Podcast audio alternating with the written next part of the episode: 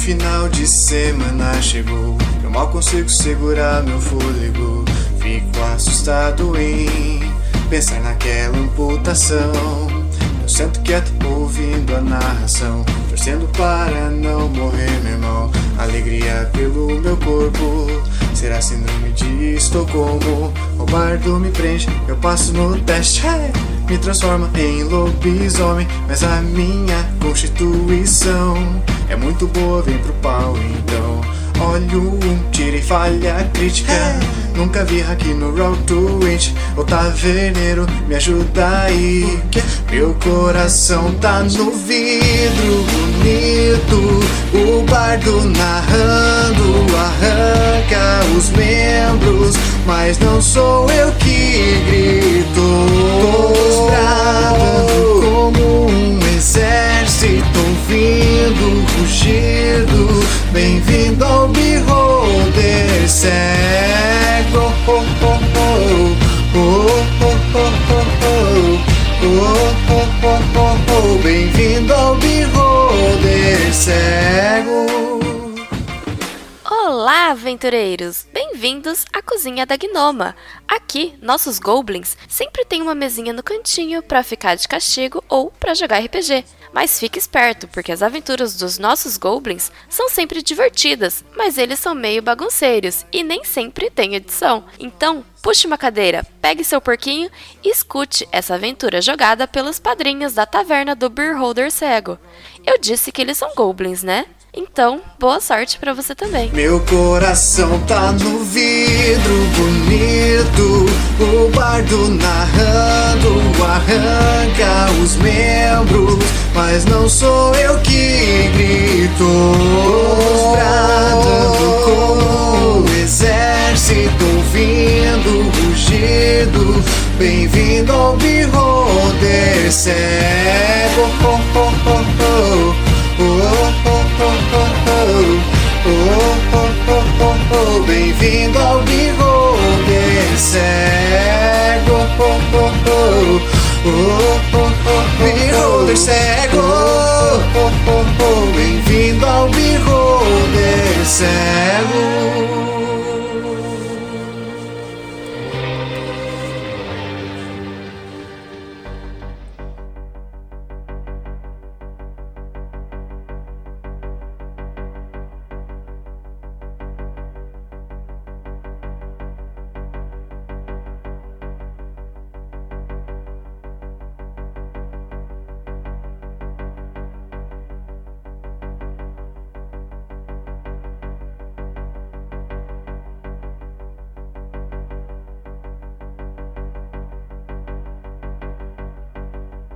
Eu lembro de um tempo, há muitos, muitos, muitos anos, em que meus avós contavam uma história de grandes guerreiros que salvaram o mundo do frio e do gelo. Lembro de uma tarde remota em que meu avô me levou para conhecer aquele bloco de gelo e me mostrou ali, rascunhado entre as rochas e entre o próprio gelo, marcas das batalhas travadas. Naquele tempo, o mundo era tão novo que as coisas não tinham nome. E para falar sobre elas era preciso apontar com o dedo, esticar o braço, fazer gestos. Naquele tempo, todos os anos, no começo da primavera, nós saímos para caçar e conseguir alimentos para a nossa, para nossa tribo. Nesse dia, eles estavam caçando um grande alce, o maior de todos os alces que a nossa tribo já conheceu. E vocês percebem, vocês enxergam a tundra, uma área de neve, uma área. Tá muito alto o som? Vocês percebem uma região de neve, muitas árvores coníferas, neve também em cima da, das árvores, montanhas para tudo que são para tudo que é lado, ao distante, próximos, o céu lá em cima a pino, manadas de mamutes, manadas de alces, de renas. Em uma certa clareira, um grupo de caçadores estava afugentando uma família de alces. E aí, dois caçadores impávidos e entusiasmados pelo, pela caça se destacam. Se apresentem. Bem, o Gug ele é um jovem adulto de 16 anos de idade. Ele tem 1,50m e pouco, cabelos pretos longos, pele bronzeada e ele tá escondido atrás de uma moita, uma moita congelada, né, observando os alces à distância, e ele tá pensando como ele vai mirar para tentar abater esses alces com a menor dor possível para eles. Né? Como é que ele vai garantir a sobrevivência da tribo, né? Pegando o alce, mas ao mesmo tempo ele tá vendo como ele vai caçar aquele alce sem causar a menor sem causar a menor dor possível para ele. Como é que ele vai conseguir fazer isso? Ele tá pensando, mas ele tá animado com mais um dia de caça. Ok. O Urg também é um, um adulto jovem. Ele é bem alto, na verdade. Bem alto, bem forte. Ele tem lá 1,60m mais ou menos.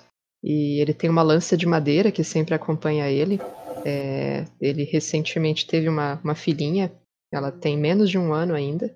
E ele tá junto do companheiro dele, o Gug, nessa tentativa de caçar os alces e conseguir levar algum alimento para casa, porque sabe que os próximos dias o frio aumentando e que isso é uma das coisas mais importantes que eles têm que fazer no momento.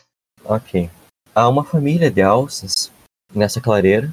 Há alguns jovenzinhos, alguns mais velhos. Mas o que mais se destaca é um grande alce com uma grande galhada. Vocês percebem que ele tem muita carne e se fosse para alimentar bastante pessoas, seria a melhor opção. Claro, dá para matar vários outros pequenos, mas esse é uma boa jogada. Tá. Estão ouvindo? Eu faço um sinal pro, pro Urg pra ele começar a dar volta. Eu vou começar a dar volta pra gente tentar pegar ele pelos flancos, tá? Pra gente não fazer um ataque direto pra ele fugir. Na, na verdade, o ideal é a gente pegar de um jeito de separar ele do resto do bando e aí a gente conseguir cercar ele pelos dois lados ali. Você acha melhor a gente tentar espantar ele do bando e a gente corre atrás dele, então? Eu acho que é melhor porque se a gente não, não separá-lo e tiver o resto do bando todo junto, pode ser que eles, numa tentativa de proteger ele, venham pra cima da gente no meio ali da, de todo o caos. Tudo bem. Como é que você pensa que a gente consegue separar ele do Eu acho que a gente poderia tentar fazer algum algum tipo de som vindo de um lado e cercar eles pelo outro e conseguir pelo menos dividir o grupo ao meio, sabe, Pra eles se separarem nas duas direções e com isso a gente já diminuiria bastante a, a quantidade aí de Tudo bem. Eu vou fazer o barulho, você tenta, você tenta fazer o, você tenta separar o grupo então. Pode ser? Opa, Ok. Então, mestre, eu vou me afastar, tá? Eu vou para um lugar mais alto, eu vou tentar imitar o som de algum algum caçador para assustar o assustar o grupo. Não sei, conjunto de alces, eu não sei se tem um, um nome, não é? Não é alcateia. É, isso é não. lobo. Acho que é bando. É, vou tentar assustar o bando com som de algum animal, tentar um lobo, algum predador local da área. É, você tem caçador de grandes bestas selvagens. né? Isso. Talvez você tenha algum talento aqui. Tá? Posso Pode. montar minha pilha então? Pode. Eu sou o guerreiro da tribo, eu sou o caçador de grandes bestas selvagens. É uma questão do círculo da vida, né? Pra alimentar a, a família. Minha lança tá sempre pronta. Eu só Não sei se a lança. Não sei se a lança ajuda, porque você tá só imitando o bicho. Ah, né? não, é, tem razão. Tudo bem, então vamos lá. Guerreiro, caçador, respeito o círculo. Eu sou uma pessoa ágil. E o longo inverno está chegando, eu me preparei pra ele. Cinco dados, então. Ok. Um, dois, três. Quatro sucessos. Você consegue imitar o uivo de um lobo. Não é muito difícil pra você. E aí o grande alce fica assim olhando pros lados.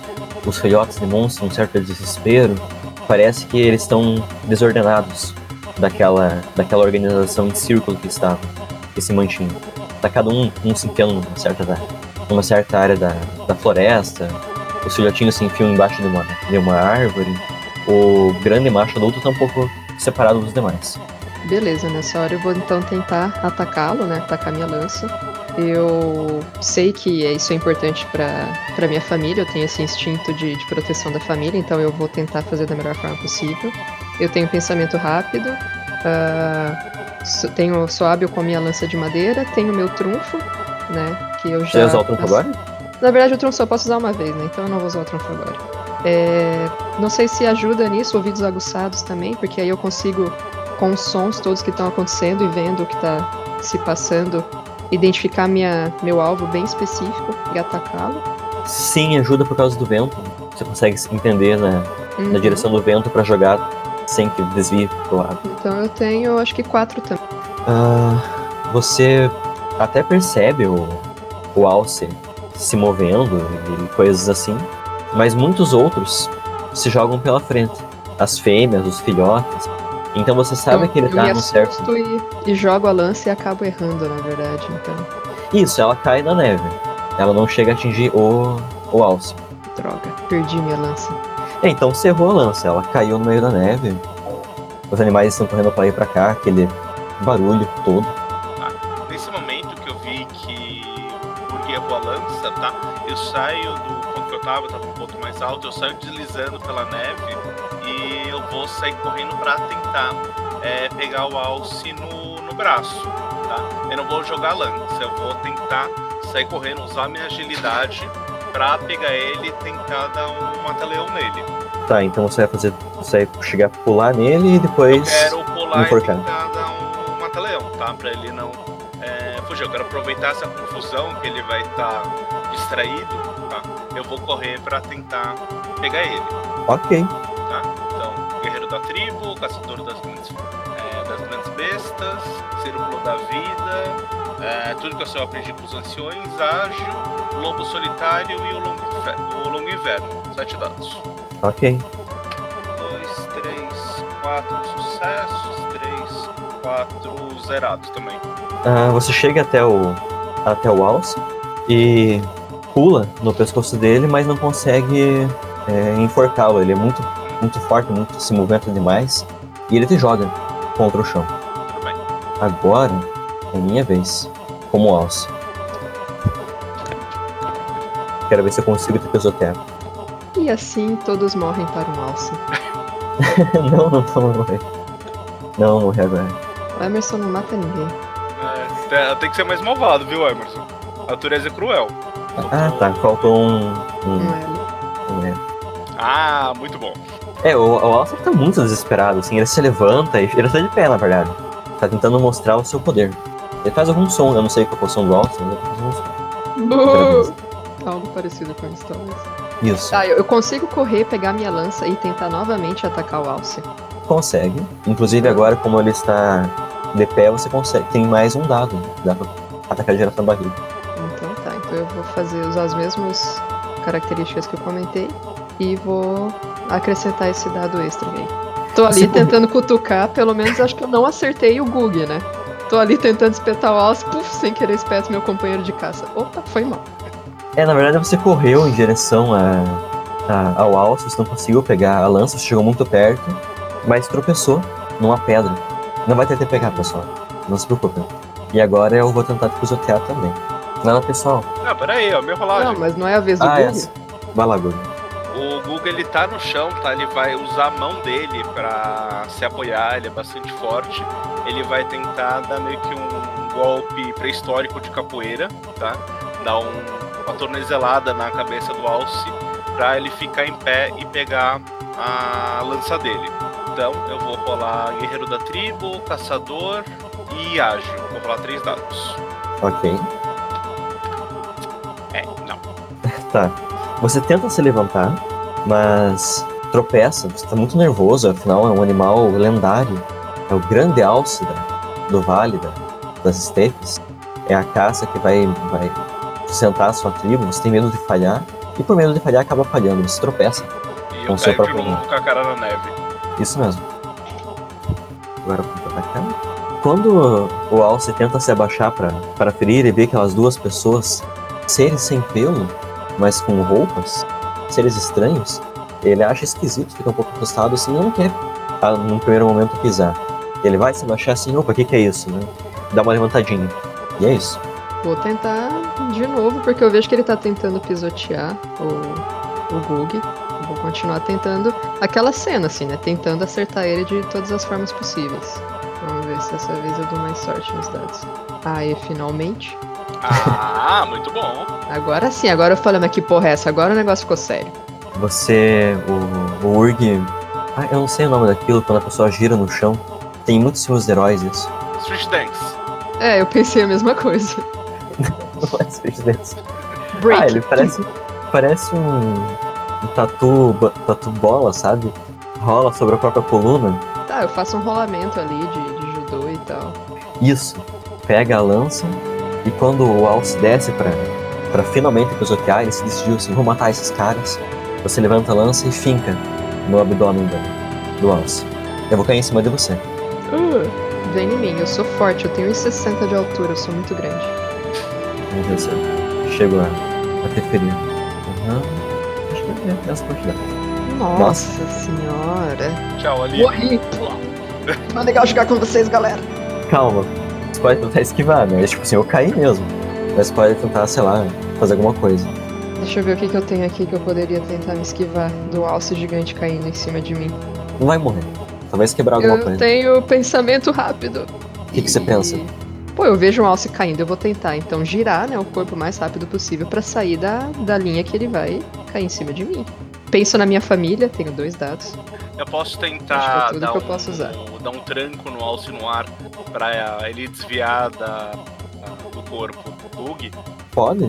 Deixa eu montar aqui. Dois, três, quatro. Quatro dados. Vou informação aqui.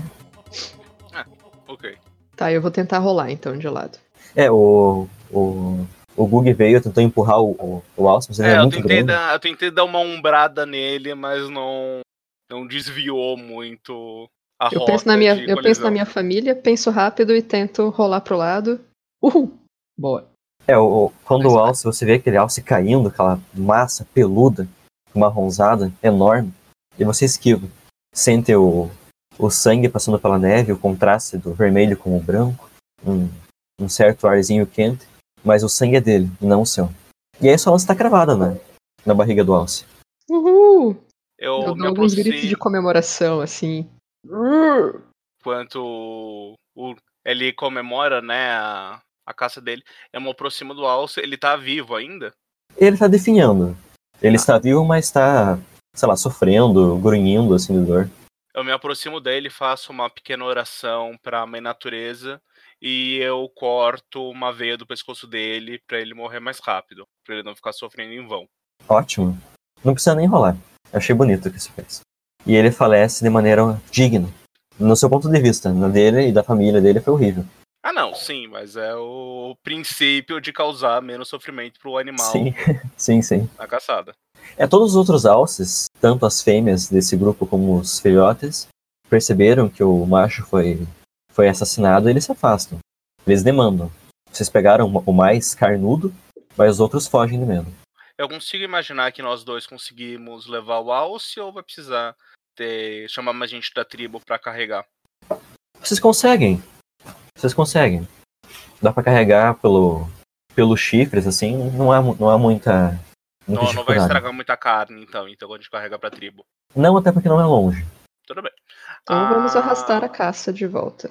O Og parece ferido de alguma maneira. Não, nenhum de vocês chegou a se ferir. Tá, tudo bem. Quando vocês se ferirem, quando houver um ferimento, eu vou adicionar uma condição. Por exemplo, sei lá, perna quebrada, é, ferida no braço. Aí ele entraria como condição. Nenhum de vocês chegou a tomar dano. Tudo bem. Então a gente, eu pego um do cumprimento, né, o Og pelo por ter conseguido abater, abater uma da fera lendária. Tiro do, do meu casaco de peles uma, uma folha, coloco ela na boca para mastigar e começo a carregar o alce em direção à aldeia. Ok, você não vai compartilhar tua folhinha com, a, com o Urg? Oi? Não vai compartilhar tua folha com o Urg? Ah, eu ofereço uma, uma folha para ele. Eu pego a folha, mas eu não mastigo. Você engolir a folha? Não, eu só pego a folha. Eu não vou botar na boca. Ok. Eu dou Bom. uma cheirada assim, mas eu não. Que porra é essa, mano? É uma erva natural. Uhum. Não pode nos prejudicar. Tinha uma música assim. É uma erva natural. É, se eu não me engano, é. Quando vocês estão. é, vocês vão carregando o alce de volta para, para a tribo, percebem várias pessoas é, abraçadas em torno do. em torno de si, elas estão também em torno de fogueiras. Tem algumas muito magras, algumas doentes, por falta de comida, por falta de, de pele para fazer roupa. Então vocês chegam, tem uma grande, uma grande fogueira no centro da, da aldeia. E aí tá o pessoal lá fazendo essas coisas. Esticando couro, afiando lança. Quando vocês chegam, são recepcionados pela sua mãe, Guggen. Eu tô colocando aqui a sua mãe. O nome dela é Sanas. Ela é a sacerdotisa da lua, da tribo de vocês. A sacerdotisa do sol e a sacerdotisa da lua. O do sol é um rapaz novo, mas bastante místico. E a da lua é a sua mãe.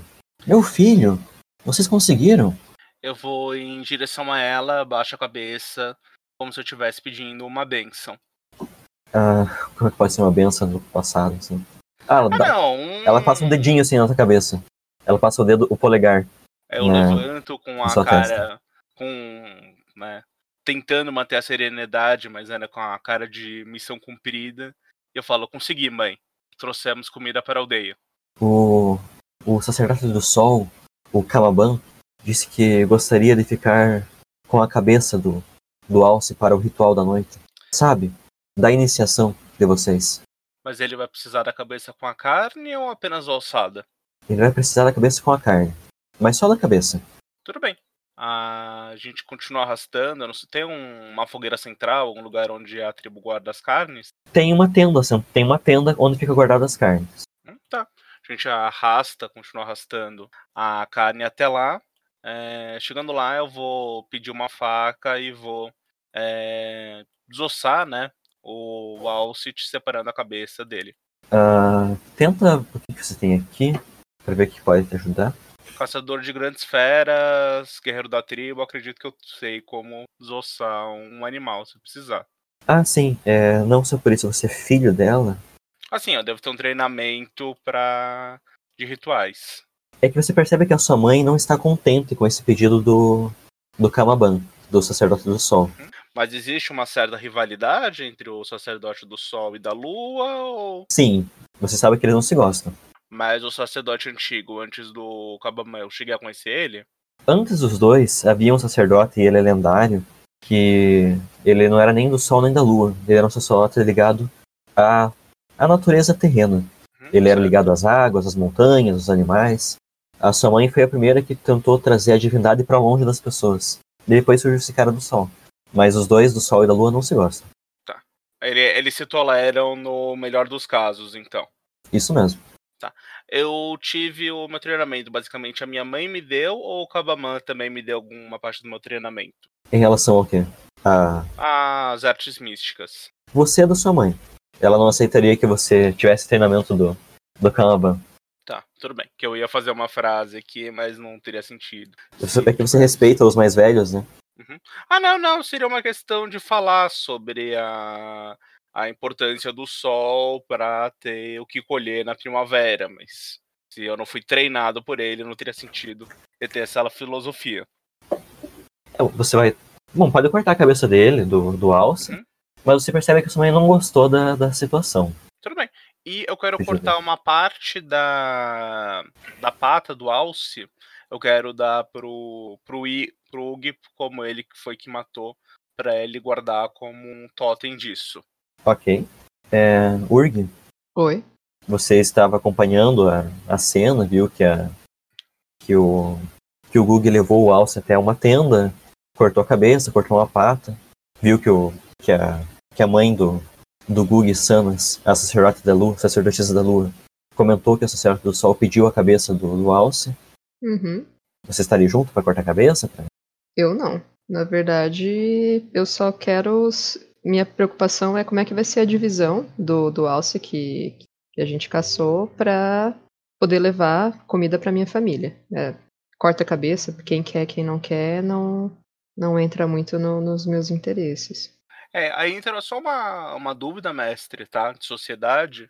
É, nossa sociedade é uma que, tipo, cada família se preocupa com a própria alimentação, ou é algo mais comunitário que é, a comida é da tribo, as crianças são da tribo, não existe tanto essa questão do núcleo familiar. Vocês vão dividir o alimento na festa da noite. Tá, mas é essa questão de sociologia. Ah, É, é, a uma tribo- hierarquia. Existe uma um- hierarquia assim. Não, a minha questão é: existem núcleos familiares, por exemplo. Ah, se tal família tá passando fome, é problema deles? Ou a tribo, como um todo, se entende que juntos precisamos nos juntar para sobreviver ao mundo malvado? Se está passando fome, recebe alimento. Mas se está doente, se está em condições já de morte, eu, é, era assim no passado, né? Eles abandonavam. Ah, não, não, é que tem os dois tipos, né? Essa Mas alimento eles da- davam, alimento é compartilhado. Na verdade, sim, né? Existe que meio que cada núcleo cuidava do seu e existe núcleos mais comunitários. Por isso que, perguntando qual o tipo da tribo que é. É comunitário. Tá, exceto em bem. caso de doença grave, assim. Ah, não, É tudo bem. É, você sabe, Urg, que vai ser compartilhado o alimento durante a noite.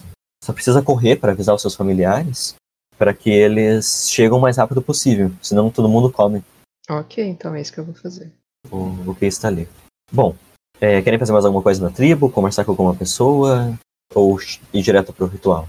Eu quero dar uma olhada, ver como é que estão os outros caçadores, né? quero ver como é que tá foi a caça, eu quero dar uma volta na tribo. Porque disse do ritual de hoje à noite. Vai ser apenas eu e o Ug ou vai ter mais iniciados? Haverão outros. Haverão outros jovens que vão ser iniciados. Eu sei alguma coisa sobre como é que é essa iniciação? Pra me preparar? Pode conversar com a sua mãe.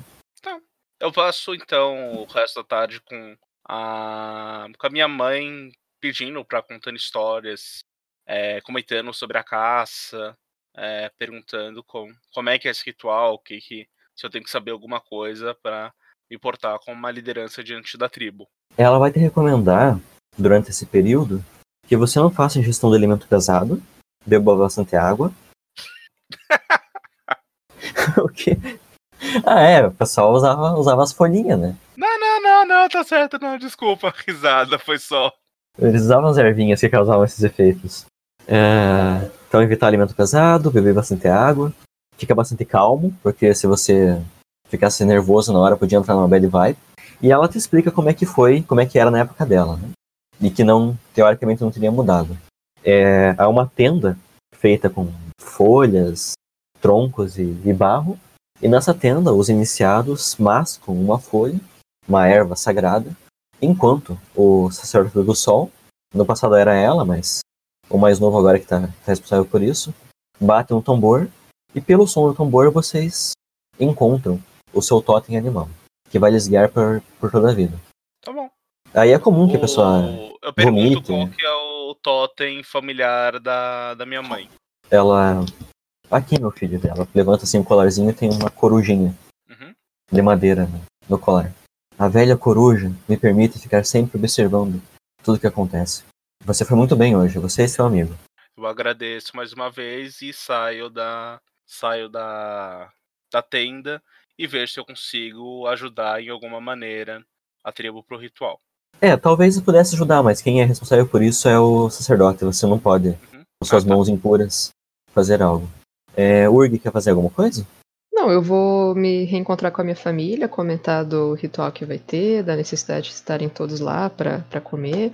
E vou cuidar da minha filha, que ela é bem novinha. Aproveitar. Ela tá seca de, de, de fome. Tadinha. Papai vai dar um jeito. Papai já deu um jeito. Tá. Ah, o nome não. da sua filhinha é Mei. Ok, amei. De Totoro.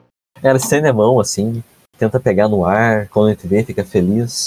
Tem uma, uma cordinha amarrada na sua, na sua tenda, com vários ossinhos. Eles estão arranjados de forma circular. E ela fica brincando com aqueles ossinhos.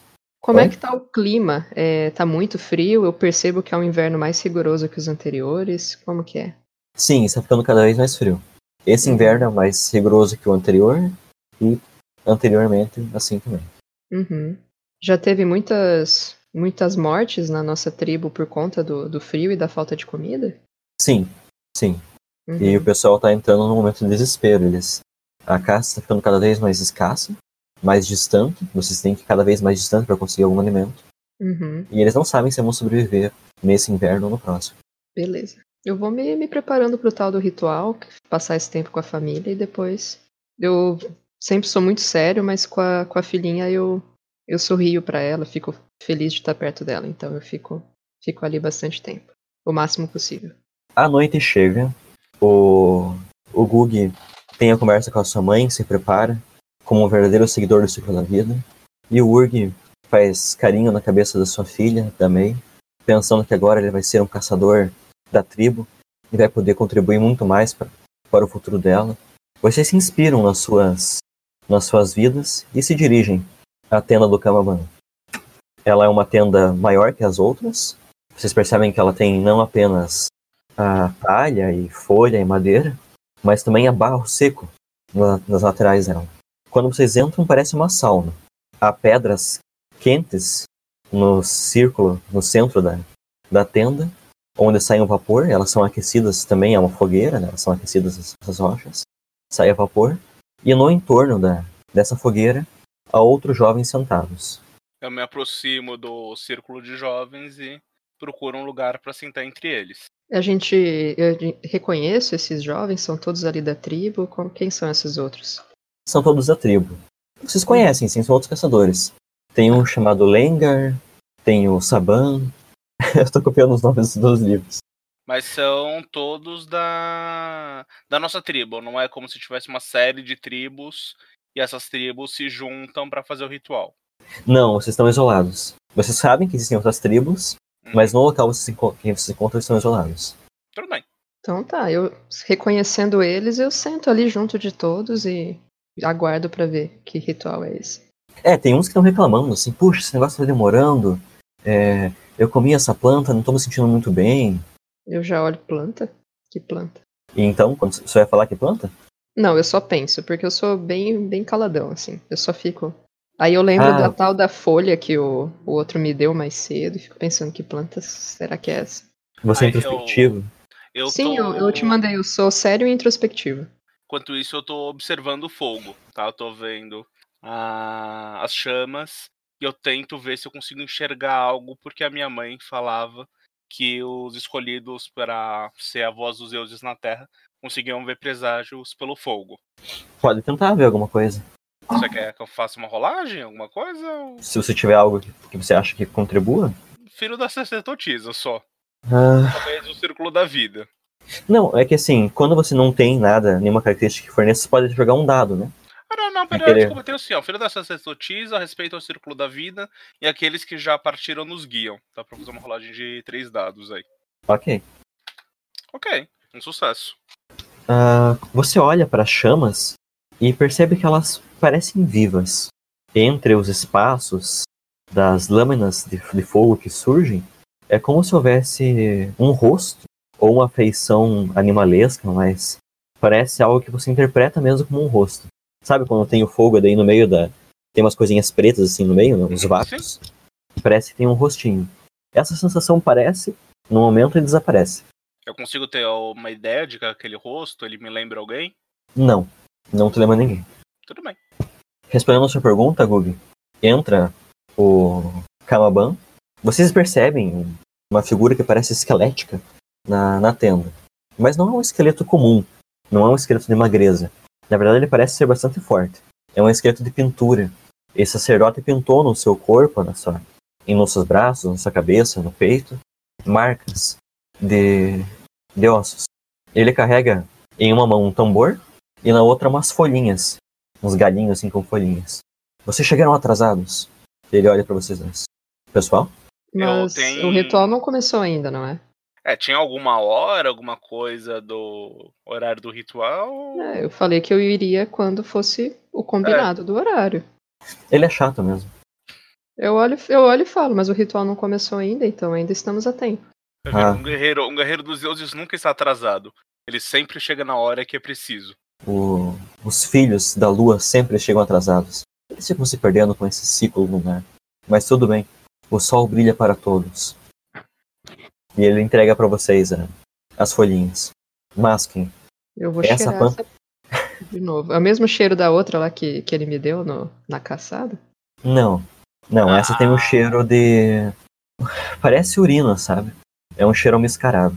Uh, Aline, o, basicamente a folhinha que eu tava mascando era uma folhinha de coca, uhum, não, sim. tá? Só. Eu, tem eu, eu conheço essa folha, mestre? Conhece. Conhece. A sua mãe trabalha com essa folha. Na verdade, ela vive fumando essa folha. Que, que é, o que, que eu sei sobre ela? Ela é uma planta que os, que os cervos comem e, e outros herbívoros. E quando eles digerem, eles não conseguem digerir ela completamente, ela carrega uma super- Ela já é um pouco alucinógena. Assim, você não, não, não sabe como é alucinógena, né? Você entende que ela permite comunicação com um dos espíritos. Tá. Mas quando há digestão passando pelo corpo do bicho, ela sai ainda mais forte. Por isso o cheiro de, de urina. É o ácido úrico que estava presente no bicho. Tudo bem. Eu quero pegar uma, uma folhinha de coca que tá no meu bolso. Eu vou colocar entre as folhas, tá? dobrar elas e mastigar, tá? Usar a folha de coca. Você vai é, colocar a planta na boca, Urg? Eu vou, porque, né, eu, eu- todo mundo tá colocando. Os outros já colocaram, só faltava vocês dois. Tá, eu vou, eu coloco assim, meio olhando pros lados e vou meio que. É pra mastigar ela? Sim, é pra Eu vou mastigar. mastigando bem devagar, assim, meio. bem. meio que precavido, sabe? Você perguntou pro uma- Calaban se é pra mastigar? Como? Você perguntou pro Calaban se é pra Não, eu mastigar? perguntei pra você. Se, se os outros estavam mastigando, eu também iria. Se eles tivessem, eu também iria. Os outros já comeram. Ah, é pra engolir a planta? É, é, é pra Né, eu- mastigar. Eu deixo na boca assim um tempo. Eu fico meio que. Sabe criança quando não quer tomar, engolir um comprimido e fica se enrolando com ele na boca? Eu, eu faço algo parecido. Eu não gostei do cheiro desse negócio. À medida que você vai salivando, você tem um gosto doce na boca. Hum. Opa, aí, aí fica interessante. Ela fica bem docinha. Hum, tá, já achei menos pior então. Ah, você vai engolir, Gug? Eu o coloco e dou uma mastigada e engulo a planta. Ok. E você vai engolir, Urg? Agora que tá doce ou... Ah, vou, né? Agora que tá doce, eu já. Porque antes eu achei que ela poderia ser alguma coisa que fosse me fazer mal, mas se ela tá doce, então eu acabo engolindo. Ah, vocês mastigam aquela planta. Essa planta, ela saliva, cria um gosto doce na boca. O Gug sente um pouco menos do doce por, causa, por conta da folha de coca. Mas ele sente um gostinho de, sei lá, uma uva. Ele sente um docinho meio de uva assim na boca. De frutinhas pequenininhas. Ah, vocês olham pra, pra chama e paralelo a isso, o Calaban começa a bater o tambor. Ele vai batendo o tambor em um certo ritmo e enquanto vocês olham para a chama, seus olhos se perdem naqueles movimentos da, das chamas. Vocês vão ficando cansados, com os músculos pesados, as pálpebras, pálpebras pesadas, e então fecham, como se estivessem num estado entre o, o desperto e o dormindo. À medida que vão cochilando, as cores que a chama produz nos olhos fechados, aquelas manchas que surgem, vão tomando uma forma de uma floresta muito bonita. Não é uma floresta no inverno, então tem o chão verde cheio de grama, ah, muitas flores, árvores frondosas. Os dois estão vendo isso. E então, em um ponto dessa, dessa floresta, vocês enxergam a entrada de uma caverna. É uma caverna escura, mas nesse escuro parece que algo que lhes chama. E aí é com vocês. Estamos só Vocês- nós dois? É, É, é a visão de cada pessoa, né? Cada um que tomou a planta, tomou a planta, tá tendo a mesma visão. Mas Mas eu, não- eu não vejo o Gug comigo, então. Eu É, estou eu não vejo sozinho. ninguém. Não, vocês não veem outra pessoa, só veem vocês sozinhos. Cada um na sua visão. Cada um na sua visão individual, mas estamos vendo a mesma coisa. Isso mesmo. Beleza. Só tem a caverna ou tem mais alguma coisa? Ah, se você olhar, você vê que a floresta se estende, a caverna ela se estende para uma montanha, e a floresta também se estende para essa montanha, só que a montanha não está organizada no mesmo plano que a floresta. É como se ela se dobrasse. Sabe o filme é, A Origem? Ou Inception? Uhum. Que é a cidade curva? Então é mais ou menos isso. A montanha se curva sobre a floresta. Eu quero olhar pra cima, o que que eu vejo? Uma montanha curvada. Uma montanha sobre você. É, não consigo ver o céu, então. É manhã ou é dia ou é noite? Crepúsculo. Tá no pôr do sol. Eu vou em direção à caverna. Mesma coisa. Se não tem mais nada que eu possa explorar, eu vou entrar na caverna. Já que é a única coisa que tem. É, você poderia andar pra montanha também. Seria andar e ficar de ponta cabeça. Daria pra explorar a montanha também. Você, você que escolhe. Então eu vou explorar a montanha. Certo. É... Gug, à medida que você vai. Eu já, já volto pra montanha. À medida que você vai entrando pra caverna, você entra na caverna e sente as paredes geladas, muito úmidas, muito frias. Há um chão descendo lá pra baixo e ele parece como se tivesse sido cavado. Não é uma caverna natural, ela foi aberta. E ela vai lá pra baixo. Eu coloco a mão na parede o cheiro. É cheiro de água com pedrinhas cristalinas. Né? É uma água com. com como se uma, fosse uma água de caverna. mesmo. Tem alguma iluminação pra dentro da caverna ou somente a escuridão? Lá embaixo você vê um brilho.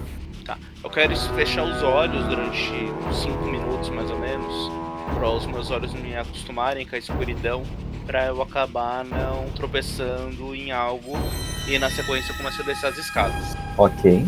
Você enxerga assim as escadas, né? E percebe que esse brilho é um reflexo de algo. É um. como se fosse um lago? Um lago, sim. Tem alguma pedrinha perto de mim? Um pedregulho no chão? Tem, tem. Eu quero me aproximar, tá? Primeiro ver o que o reflexo da água me mostra. Quando você se aproxima do lago, você enxerga o seu reflexo. Mas o seu reflexo não é natural. Você vê um animal. Qual o primeiro animal que vem na tua cabeça? Um Primeiro, assim, agora. leão. Um leão. Sem. Oi? Um leão, mas porque eu sou leonino, né? Então não. Ok. Você enxerga um leão com a mão sobre uma, uma rochinha. E é você. O movimento que você fizer, o leão faz. Eu faço uns movimentos, né, pra entender que é ele. Eu quero baixar e colocar a mão no lago, tá? Como se fosse um toque pra fazer um mínimo tremor na água. Ver se aparece alguma outra imagem. Quando você encosta a mão na água, você acorda. Você desperta na tenda do, do Caravan. Você tá suando, tá? Com a respiração cansada, mas você enxergou o seu animal. Tudo bem. Ah, Urg, você vai em direção à montanha? É, Eu só queria dizer que é ótimo porque assim, eu nunca devo ter visto um leão na vida, né? Sim. Ah, não, tem leão na montanha nessa época, né? Ah, justo. Talvez não fosse o leão da África, É, não, pensando no, no leão africano, né? Que é o. mas tinha o- algum parente dele né, na época. Não, não, tá. Ah, Urg, você vai pra montanha? Isso. A montanha, como ela é? Ela é uma montanha. Tem uma floresta em cima da montanha, árvores, ou ela é uma montanha Ela é toda gelo? vulcânica, escarpada de rochas escuras. Uhum.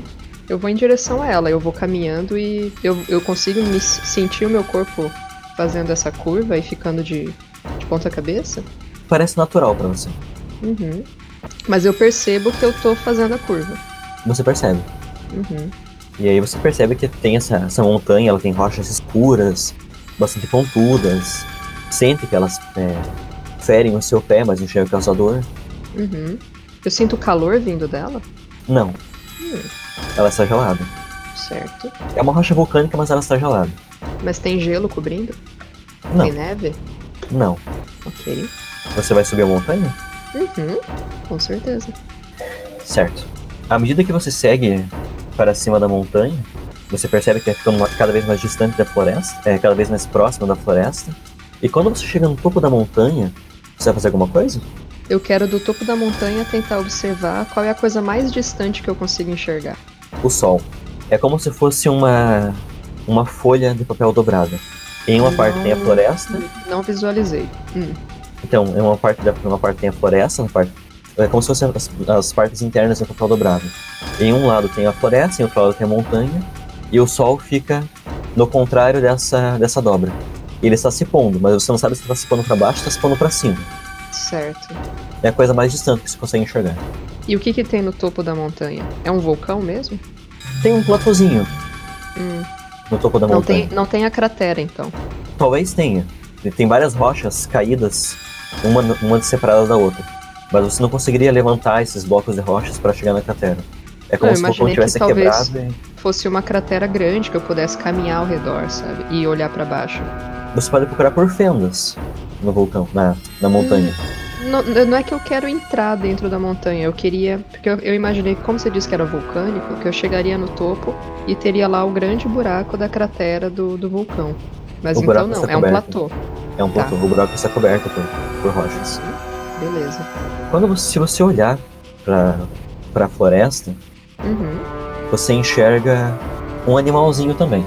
E aí é o primeiro animal que vem na sua cabeça. Na floresta, à distância, sim, eu consigo enxergar. Sim, você consegue.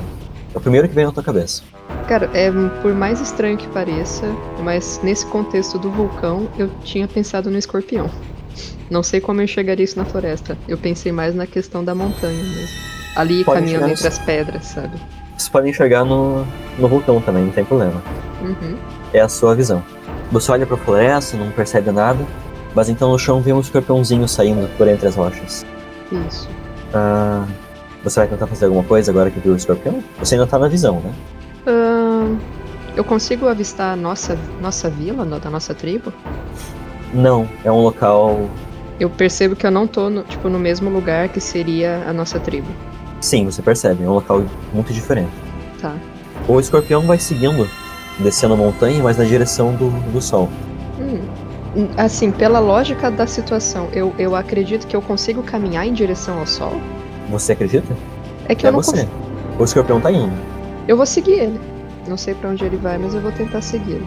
Fiquei pensando como que pode uma criatura sobreviver num ambiente tão inóspito assim. Conforme o escorpião vai andando, nuvens vão se aproximando e ele vai andando sobre as nuvens. Você vai segui-lo pelas nuvens? Quando você coloca o pé na. Você colocar os dois pés nas nuvens ou só um? Não, eu vou tipo botar um pé e tentar, sabe, não apoiar todo o meu corpo de uma vez, mas jogar um tanto de peso pra ver se a nuvem é, é firme, né? Se eu consigo realmente pisar nela ou se ele- meu pé vai passar direto. Você consegue. Você coloca o Então- pé e sente que é firme. Aí eu vou colocar o outro.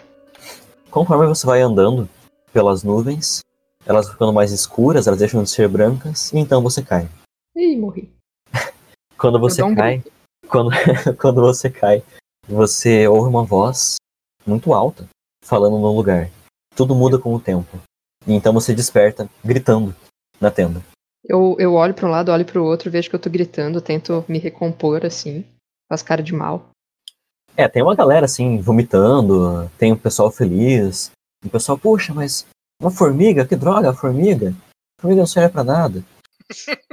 Aí tem um cara contente assim, eu sou rinoceronte, ah, sou mamute. Nunca vi um rinoceronte, mas eu sou. Tem, nessa época tinha aqueles rinocerontes com pelo. Haviam, haviam nesse- nesses lugares. Ah, tem uma galera assim que tá feliz, tem outra galera que tá triste. Uhum. Tem uns que estão vomitando por, por conta da, da planta. A, a nossa tribo tem uma cultura de totens? Sim, O, o que que é, assim, o, o que que o leão significa nessa, nessa cultura? Eu acho que, né, já pra questão também, o que que é o escorpião também significa, né? Acho que ah, o Gui vai querer saber. claro, claro. Eu vou, eu vou abrir aqui a. a, A tabelinha. a não, até sim, a tabelinha, mas eu tenho aqui as imagens também. Ah, o leão. Só um pouquinho, pessoal, vou pegar aqui o livro. Não tá, na- não tá na tabelinha. Voltei. Ok. O leão, ele está ligado à questão da, da liderança, do poder, mas também ele é um símbolo solar. O leão está muito ligado à questão da, do confronto com as sombras. Ele é como se fosse um, um símbolo de um símbolo do bem contra contra o, contra o mal, contra a noite. O, só antes de falar do escorpião, é, pela minha mãe ser uma sacerdotisa da lua, teria algum problema sobre essa questão do meu animal guardião ser um símbolo do sol e ela ser a sacerdotisa da lua? Não sei, só falando com ela. A princípio não. Ah, não, mas não é nada assim, não vai, eu não vou ser, eh, sei lá, desligado da família por conta disso, não é como uma família de grifinórios, e de repente alguém foi pra Sonserina. O leão é ousado, o leão ele é, tem força, vitalidade, energia. A princípio ela, ela não iria, não iria talvez lhe corrigir porque essa cultura dos animais, ela se manteve na tribo por conta do, do respeito ao sacerdote antigo, né? Tudo bem. Esse que não estava mais ali. Não tem tanto a ver com o Kamaban. Não é o culto ao sol. E o escorpião? O escorpião está ligado à, à inteligência, à intensidade. Ele é um ser que vai muito profundo nas suas, nas suas atitudes. Ele é forte e intenso. Você sente que você é uma pessoa que, que você não fica na superfície, você vai além, né? entra de cabeça nas coisas. Legal. E aí o, o, o Calaban chega em cada uma das pessoas e vai perguntando o que, o que eles enxergaram, né? Qual animal eles enxergaram. Ele tem um, um, um baldinho com várias esculturas e colares e vai entregando para para os outros jovens os colares. Vocês vão falar o que viram mesmo ou vão inventar alguma Ele não tem como saber. Eu, Eu falo vou falar que... exatamente o que eu vi. Ele olha para vocês assim, nossa, muito bem. Prova maravilhosa, o filho da, da sacerdotisa da lua ter um, um animal solar. Fico feliz por isso. Ele entrega assim, o colarzinho do leão. E ele olha pro, pro Urg, o escorpião. Muito bem. Os escorpiões, eles são ótimos sobreviventes. Muito adaptados para vários ambientes. é, ambientes inóspitos. Tenho certeza que vai ajudar bastante no futuro que nos reserva. Assim, espero. E ele termina de entregar o colar pro, pro resto do pessoal, bate mais um pouco o tambor, vocês cantam ali, dançam em torno da roda e o ritual acaba. Mas assim que eu sair da tenda, eu vou tirar uma folha do bolso, tá? Que tem um gosto bem doce. Eu quero colocar na boca para tirar o gosto de mijo dela, tá? é, você vai fazer alguma coisa, Urg? É. E eu... ofereço uma, uma folha pro Urg também, dizendo: olha, acho que você vai querer uma dessas. Não vai te dar nada, é só pra tirar o gosto ruim da boca. Mas a folha era doce. Aí eu é viro com uma, uma cara meio tipo: peraí, você mastigou? Eu vou. Eu olho assim para ele e vou direto para de volta pra, pra minha família. Ah, enquanto vocês estão saindo e se afastando, o Kanaban sai da, da, da, da tenda e fala assim: Ei, vocês? Eles falam: Ei, vocês? Vocês podem olhar para trás e voltar né, ou ir direto pra família? Eu, eu volto, porque eu respeito os anciões. E você, Urg? Sim, eu, se ele me chama, eu paro. Eu paro pra, pra ouvir o que ele tem a dizer. Quando vocês. Quando ele se aproxima de vocês para falar, ele comenta Enquanto vocês estavam, vocês e os demais estavam na, na reunião, eu percebi que eu falei com as chamas, com o espírito do fogo, e vi que esse é o último inverno que nós vamos passar aqui. É a última caça que nós vamos ter e não vamos sobreviver. Vamos entrar numa era de uma era de frio. E não vamos sobreviver a não ser que descobramos algo, que façamos alguma coisa. Eu soube que há que há uma uma técnica, que há um segredo na montanha ele aponta assim para uma montanha de neve, e que nossos antepassados sobreviveram a, a tempos gelados como esse e descobriram de alguma forma como fazer isso. Eu olho, é a mesma montanha que eu tava? Eu tento tá identificar se é. Como? Tá coberta por neve. Poderia ser, mas ela tá coberta por uhum. neve. Você percebe, assim, nas partes que não tá coberta por neve, que são rochas escuras, então pode desconfiar que seja mesmo. Uhum. Mas agora não tem como ter certeza. Eu sei que eles sobreviveram a esses longos invernos, mas quando chegaram aqui e começaram a viver nos vales, perdemos esse conhecimento. Talvez se vocês fossem lá em cima, pudessem descobrir como fizeram isso. Mestre, ah, eu não sei se os homens da caverna tinham esse conhecimento, mas eles tinham alguma ideia sobre ciclos de natureza dos pássaros? Sim. Então, assim, tem, a gente tem uma ideia, será que os pássaros no inverno vão para o sul e no verão vão para o norte ou vice-versa? Vocês não vocês sabem que eles se afastam. Ah, não, sim, que eles se não afastam em uma época e voltam em outra. Isso. Tá, tudo bem. É... Qual é o nome do sacerdote mesmo? A... Calaban. Calaban. Eu faço uma referência, eu falo, né? Ancião Calaban. É... Talvez não seja hora da gente subir montanhas, talvez seja hora da gente observar os animais, porque nós percebemos que eles se afastam durante o frio. Talvez eles conheçam algum lugar onde todos nós possamos sobreviver durante o longa, a longa noite. Ah, tá bem. Eu estou só falando o que eu vi do espírito do fogo. E eu percebi que vocês são bastante. Foram valorosos, afinal mataram o, o grande alce. Poderiam sobreviver. Mas vocês agora são, são donos de si. E ele, ele volta pra tenda dele faço uma referência enquanto ele tá voltando pra tenda. Agora eu, já é noite. Eu vou eu... atrás dele na tenda. Eu para conversar com ele. Com... Eu falo para ele essa ele eu digo o sacerdote. Tá. Eu falo essa montanha que que você disse, eu eu acho que eu estive lá lá em cima. É? E o que você viu? Eu eu na verdade ela não estava coberta de neve como agora, mas eu sinto, sinto em mim que talvez fosse a mesma montanha. O que, o que você viu no fogo que, que poderia ser usado? O espírito do fogo disse que o segredo para vencer o grande inverno estava na montanha. Ela tinha alguma ligação com o fogo. Qual? Eu não sei. Mas ele disse que essa montanha tinha algo a ver com o fogo. E lá poderíamos descobrir algo para sobreviver. Mas é simplesmente uma montanha, uma montanha com pedras, muitas e o topo dela não tinha nada de, de diferente, apenas pedras e mais pedras. Você diz isso na sua visão? Sim. Como é que eram essas pedras? Eram pedras escuras, várias pedras sobrepostas. Tinham, claro, talvez passagens entre elas, mas todas muito pequenas. Parecia ser uma montanha normal ou talvez um vulcão adormecido. Eu não quis falar isso porque eu não sei se meu personagem saberia o que é um vulcão, né? Vocês sabem. É, então tá. Então, se eu sei disso, eu comento. Talvez em outras épocas possa ter sido mais que uma montanha, talvez um vulcão. E agora estaria coberto por neve. Talvez se nós despertássemos o vulcão, Mas isso não seria perigoso? Não poderia afetar a toda a nossa, nossa tribo? sim, mas se controlássemos a força do vulcão, poderíamos ter o calor para sobreviver ao inverno. Eu não sei, eu preciso refletir e conversar com o espírito do fogo. E ele se senta e joga umas plantinhas na chama. Eu olho assim pra essas. O que, que são essas plantas, meu Deus do céu? Esse povo gosta de planta. É, são uns gravetos. Aí tem, sei lá, cabeça de, de esquilo. É o- só o osso assim, do esquilo. Eu Objetos fico mágicos. esperando ele. Eu, eu, eu imagino que ele vai tentar ver alguma coisa e talvez falar algo. Daí eu meio que sento ali e fico olhando. Você vai olhar pro fogo também ou vai ficar olhando só pra ele?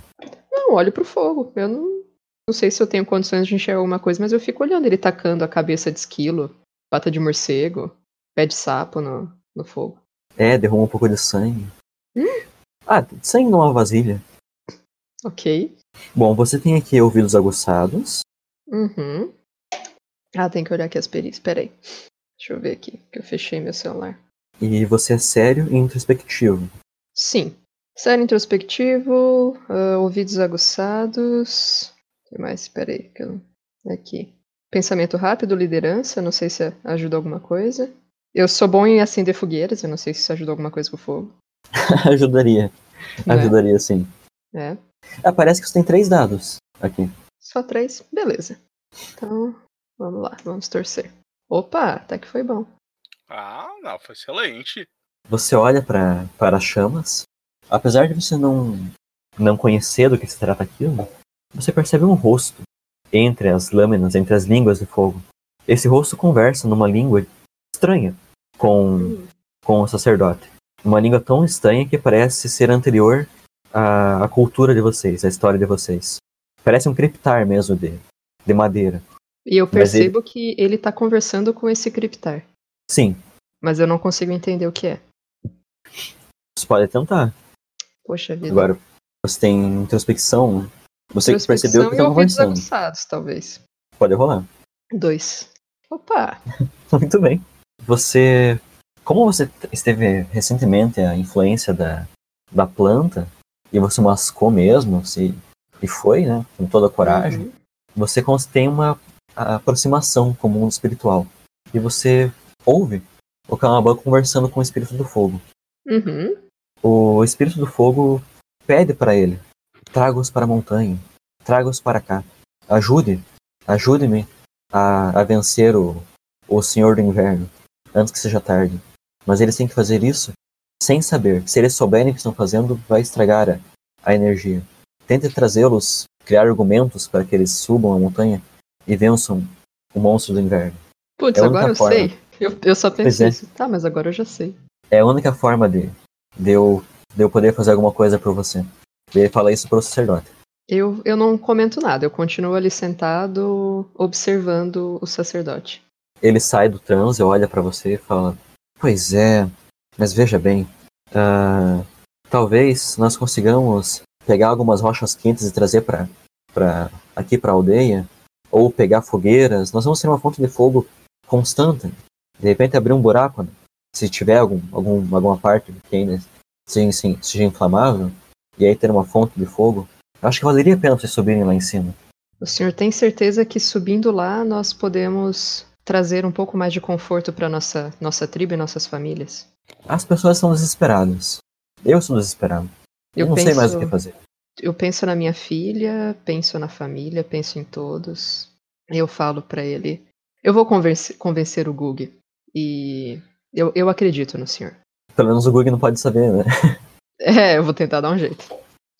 Ok, eu muito obrigado. e vou, vou tentar achar o Gug. Eu imagino, eu vou na direção, na verdade, da tenda da mãe dele, porque eu imagino que talvez ele esteja lá. Ok, você gravou o que, que- o que o espírito falou, né? Eu preciso vencer o, a coisa do inverno. Isso, para que o espírito do fogo possa ajudar o sacerdote. Sim. Ele fala você no singular, não você no plural. Sim. Mas ah, realmente as pessoas estão morrendo. Sim, sim. Eu acho que vai dar merda, mas. Ok. Você vai estar esperando o Urg ali fora, Gug? Ou já está na... Não, Tá com a sua mãe? Eu voltei pra tenda da minha mãe. Meu bebezinho, você virou agora um homenzinho. Meus parabéns. Ela te dá um, abraço, te enche de mimo. É, eu tento assim, né? Eu tô. Chega, chega, mãe. como- É, eu tô assim, sabe, o- como o Simba, né? Mãe, mãe, eu já sou um homem adulto, mãe, para com isso. Ela tá, ela tá contente por você. Aí eu chego, comento, né, sobre o, sobre o ritual, falo que foi um, né, um animal solar, né? E aí eu falo, tipo, com um certo voz, como se eu estivesse pedindo desculpas, tá? Pra ela ver como é que ela reage a essa questão, né, do filho dela pegar ter como um animal guardião, um símbolo solar, tá? E eu comento, né, sobre que o sacerdote falou que parece que pra gente sobreviver esse inverno a gente precisa buscar respostas na montanha. Mas eu acredito que talvez a gente precise observar os animais. Ela passa a mão assim na sua, na sua face e fala: Não há problema, filho. Ah, o animal é algo referente a outra, a outra religião. Uma religião antiga que nós não, não devemos mais seguir. Você fez esse ritual porque faz parte da cultura da tribo, mas sabe que, que a nossa mãe lua está acima desses animais. Enquanto você for meu filho, estará tudo bem. Mas sobre o que o Kalaman disse, eu acho que não é bom ouvir o que aquele louco fala. Ele é louco, sabe? Ele faz coisas que não deve com, as pessoas, usa sangue. Ele não é uma pessoa confiável. Aí eu dou um sorriso e falo: Você sabe que ele fala a mesma coisa de você. Ah, filho, mas eu faço porque porque eu, eu si- sigo a- as normas da natureza. Os ventos falam. Ele, ele é um impostor. Mas a lua não vem sempre depois do sol e o sol vem depois da lua? Sim, mas a lua estava aqui antes do sol. Ou o sol estava aqui antes da lua? a lua estava antes do sol. Aí, Ela dá uma tipo, risadinha assim, de- um riso nervoso. Passa a mão assim nos rostos. Ah, tão jovem, tão inocente. Aí eu dou um sorriso não mais tão inocente, mãe. Eu sou um homem agora. Bem, mas, mas o Sol, ele não é. Ele é uma divindade nossa, mas ele está abaixo da, da deusa mãe. Você sabe que a Lua é uma representação da deusa mãe. Ela não é só a questão da Lua, né? Ela também é a provedora de toda a vida. Uhum. De onde tudo vem e para onde tudo vai. Aí, é, tipo, eu ouço isso, eu fico com o rosto agora um pouco mais sério e falo: Mãe, agora que eu sou um homem adulto, você vai me contar quem é meu pai? O seu pai foi embora há muito tempo e ele seguiu a, a história dele e não quis ficar conosco. Ele tinha sonhos, não se importou com, conosco. Nós não devemos nos importar com ele. Eu compreendo, mas talvez eu quisesse que ele ele para, meio que, meio que deixa uma lágrima cair, engole um pouco o choro. Eu queria apenas que ele visse, talvez, o filho que ele não. que ele abandonou. Seu pai foi embora há muitos anos, quando você era pequeno. E ele disse que seguiu o sonho dele. Eu não sei para onde foi. Eu, eu abaixo a cabeça, choro um pouco e saio da, da tenda, mais ou menos. Acho que nessa hora eu devo encontrar o Urgi É, você- chegando, né? Ah, Se, se você quiser, você consegue perceber que ela tá mentindo. Né? Ela não quer falar sobre o assunto mesmo. Ah, também não, não, não quero forçar também. Ok? Então sai da tenda. A gente se, se encontra? Se cruza? Sim. Eu encontro com, com ele e comento. Ah, eu estive conversando com o, o sacerdote. Ele realmente acha que nós devemos ir para a montanha agora. Que diz que é a única forma de vencermos o inverno. Você acha que não existe outro caminho, só o caminho da montanha? Talvez nós devêssemos seguir os animais, talvez nós devêssemos abandonar o vale e ir em direção ao sul. O que diz a sua mãe? Ela é uma sacerdote talvez tão, tão sábia quanto ele? Minha mãe prefere não opinar sobre os destinos da tribo. Ela acredita apenas que a lua irá nos manter aquecidos. Como se a noite fosse mais quente do que o sol. Muito louca. Puta que pariu, mano. Mas se você quiser perguntar pra ela. Ah, sim, você sabe que a tua mãe faz ritual também.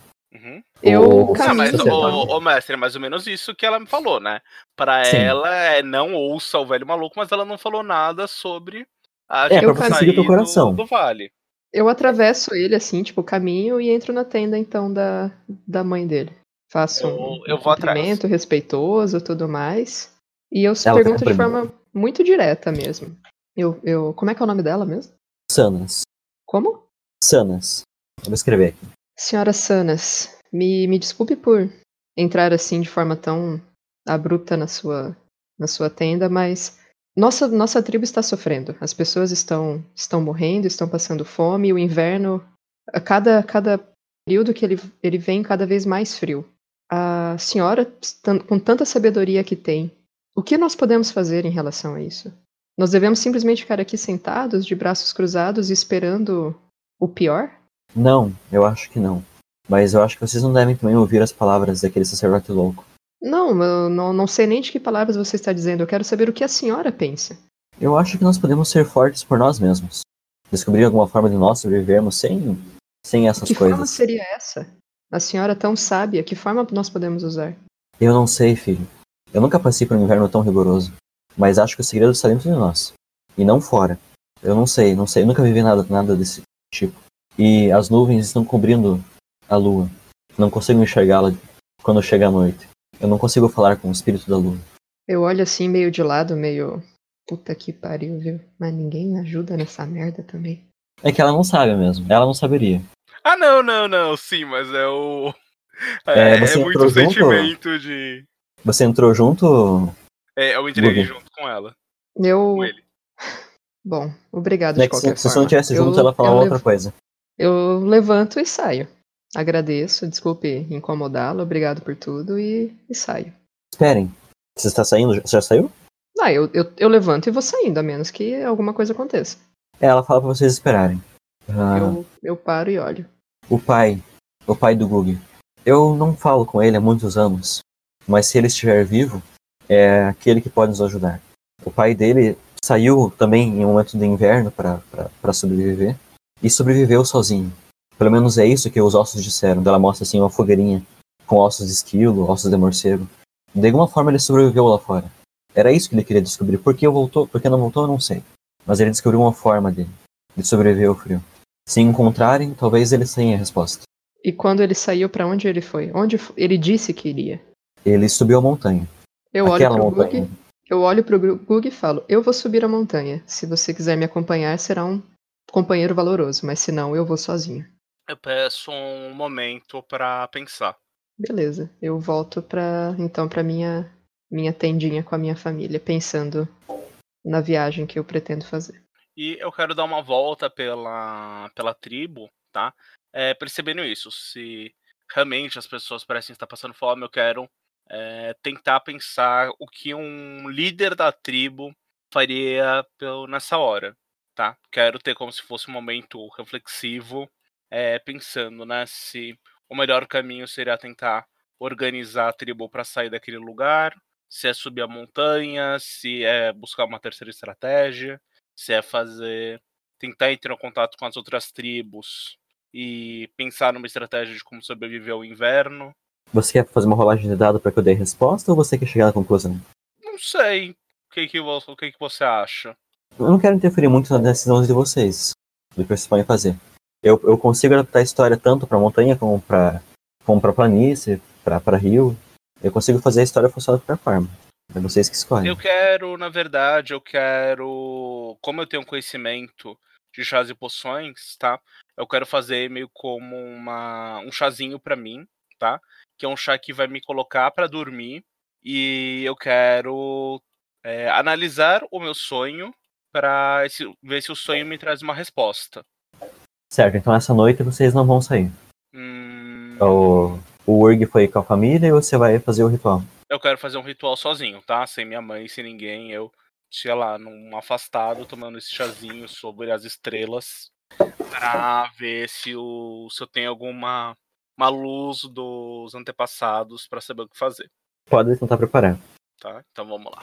Filho da sacerdotisa, né? Pelo conhecimento, conhecimento de ervas e chás, a questão do círculo da vida, aqueles que já partiram nos guia, os sonhos trazem possibilidades, ah, o lobo solitário morre na noite o longo inverno está chegando. Pode jogar, bastante. Eu tô pensando se eu não uso o trunfo agora, viu? Sendo muito sincero.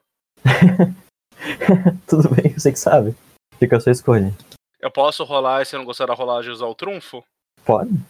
Tá, então vamos rolar primeiro, dependendo, eu uso o trunfo. Um, dois, três. Não, eu quero usar o trunfo. Você é, usa ali as plantas, a, os gravetos, mas estava muito nervoso. Aquela revelação do seu pai, que ele, na verdade, ele te abandonou para tentar descobrir alguma forma de sobrevivência e não voltou, ela até abalou de certa forma. Até porque você descobriu que ele estava vivo. Ou esteve em algum momento depois que, que abandonou, depois que saiu. Então você não conseguiu lembrar, só deu um branco na tua cabeça. Mas, como estava ainda sob o efeito das plantas do, do Calaban, você vai relaxando e tentando recobrar os efeitos daquela, daquela substância que ainda estava no seu corpo. Você se deita e se vê numa clareira. Nessa clareira, você enxerga. Vamos adicionar uma condição aqui para vocês, né? Desculpa, não vi. Vou adicionar condições para vocês, referentes aos animais para ajudar também. Ah, tá. Assim, não é tão forte, ela é, for... ela é mais forte, mas não, você não conseguiria levantar uma montanha. Uhum, É uma força sobre-humana. Tá, mas assim, os sonhos me indicam então que o caminho é andar por uma planície, então. Não, eu não, eu ainda não, não. Você não viu nada. É, você viu uma região plana com uma floresta. Com uma, Tá. uma clareira. Mas eu tenho ideia de onde fica essa planície? Envenenar com suas. Ah, você tem a visão da, da, da fogueira, vê uma planície e vê um leão na, no outro lado da, da fogueira. Ele olha pra você e parece te chamar. Hum, certo. Tá? Mas assim, eu não consigo saber, sei lá, depois da montanha, nunca estive. Sei lá, não me lembro de ter passado por essa planície. Não, então, você tá num lugar com uma fogueira e no outro lado da fogueira tá o leão. E o Tá. leão parece estar te chamando com um olhar. Tudo bem. Eu quero andar através da fogueira e em direção ao leão. O leão senta-se do seu lado, ele vira de costas, né? E é como se fosse o, o Mufasa falando pro Simba. À frente de vocês aparece todo um uma planície, realmente, com várias montanhas e rios e tudo mais. É como se ele falasse que tudo, um dia todo aquele reino seria seu. Tudo que o sol toca seria seu. Até mesmo aquele lugar escuro ao norte. Tudo. Ah, você reconhece que essa planície é uma planície que fica. Não fica na direção da montanha, fica numa, numa outra direção. Uhum. Vocês poderiam chegar lá, você foi nesse lugar. Já Tá. caçou nesse lugar. Mas assim, eu consigo ir pra montanha e depois descer na montanha e ir pra planície. Não ser um caminho mais longo. Poderia, Tá, Poderia. mas o leão te mostra a planície. Tá. Na visão. Só pra, só pra não ficar tendo briga entre o- os dois personagens. Ok. Mas Você acorda? mostra, fala. Não, não. Você, você acorda suando e você entendeu o que falou com o seu totem. Ele lhe deu uma lição. Eu seguro né, o meu colar de leão, faço uma pequena prece agradecendo as mensagens enviadas. E eu vou em direção à tenda do, do Ug. Ok. Daí, aí eu não sei o que o Hugo, está, o estaria fazendo. Estou com a minha família, comendo, cuidando da minha filha, pensando que talvez eu nunca mais a veja, mas pensando que se eu não fizer nada, ela não vai sobreviver também. É, chegou esse cara ali na sua tenda. É, eu coloco a cabeça assim lá. Na verdade, sim, eu dei uma passada rápida na minha tenda. Peguei o meu equipamento de escalada, tá? E meio que coloco a cabeça dentro da tenda do Ug e falo: Ug, vamos, o sol já nasceu. Me espere lá fora. Tudo bem, só não, só não demore muito. Papá. Agora? A Mai tá Mandão o cara, né? A, a Mai tá fazendo um carinho assim na sua mão. Papa. Agarrando assim com as mãozinhas dela, os seus dedos. São mais fortes. Foi muito tranquilamente. Fico mais um tempo com, com a minha filha, fico um tempo com a esposa. Tento deixar as Ah, é, a coisas sua mais esposa também ela te dá organizadas. uma. Ela te dá umas plantinhas assim, um- umas coisinhas pra você comer na viagem. Uhum. Faço ali minha trouxinha com todo todo cuidado, separo minhas coisas com calma e me despeço delas dizendo que logo eu volto. Nós esperamos por você. Ela se despede. Eu olho pra minha filha, dou um último sorriso e saio da tenda. Você vai morrer, né? Último sorriso. É, Bom, lá fora o sol realmente está nascendo.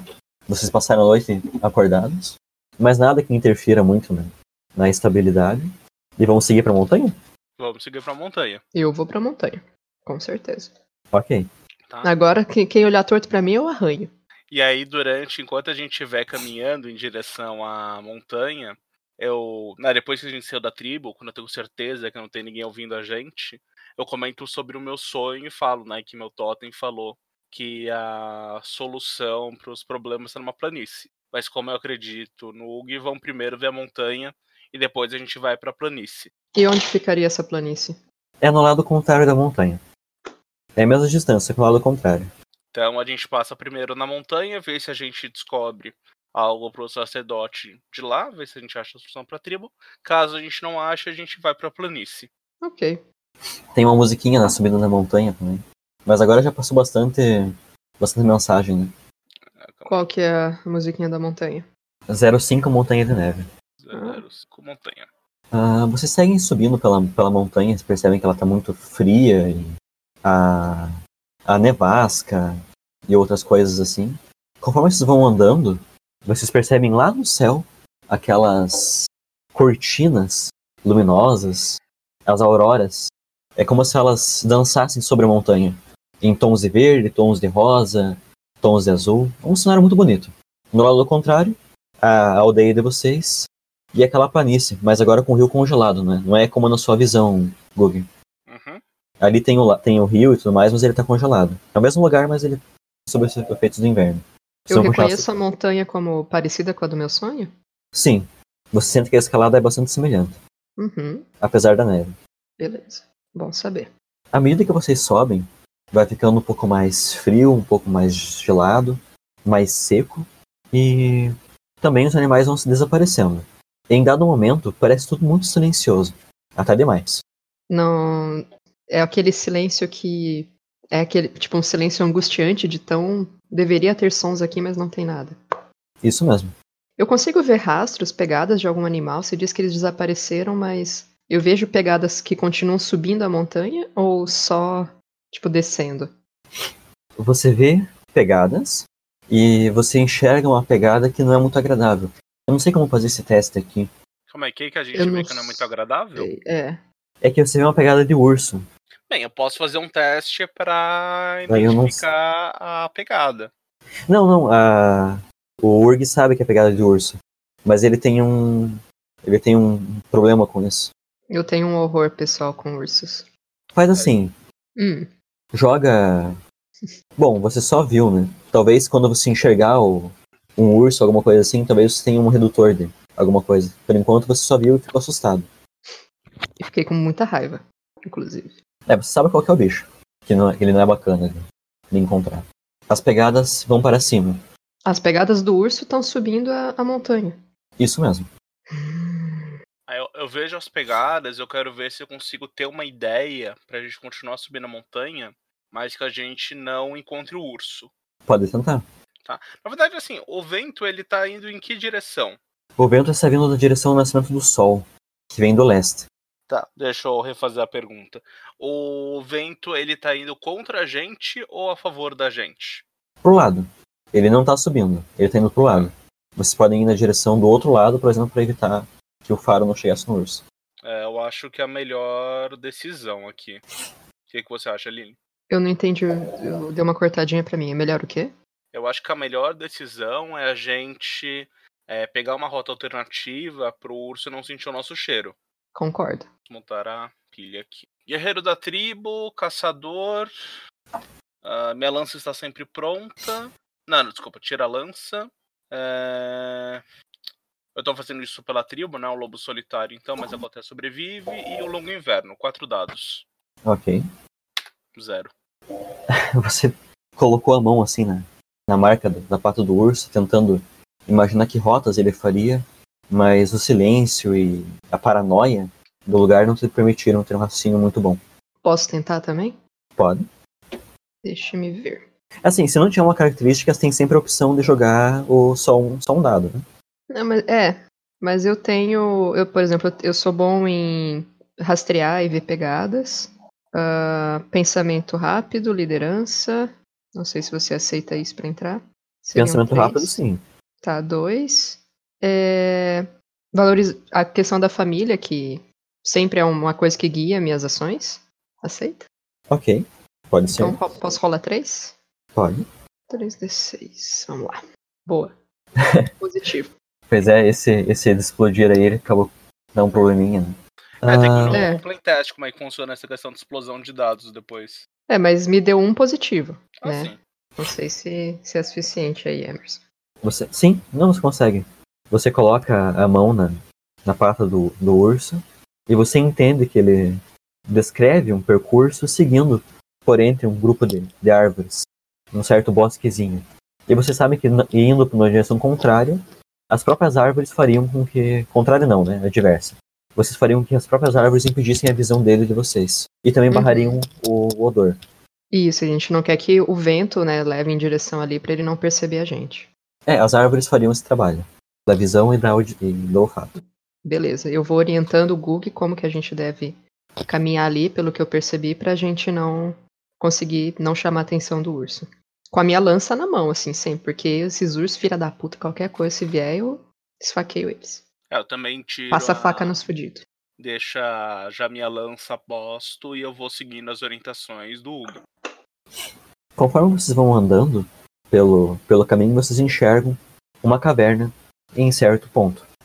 As pegadas do urso vão até a caverna, saem, vão para outro lado. Ele não está por ali, mas enxergam que a caverna, que o urso vai na caverna.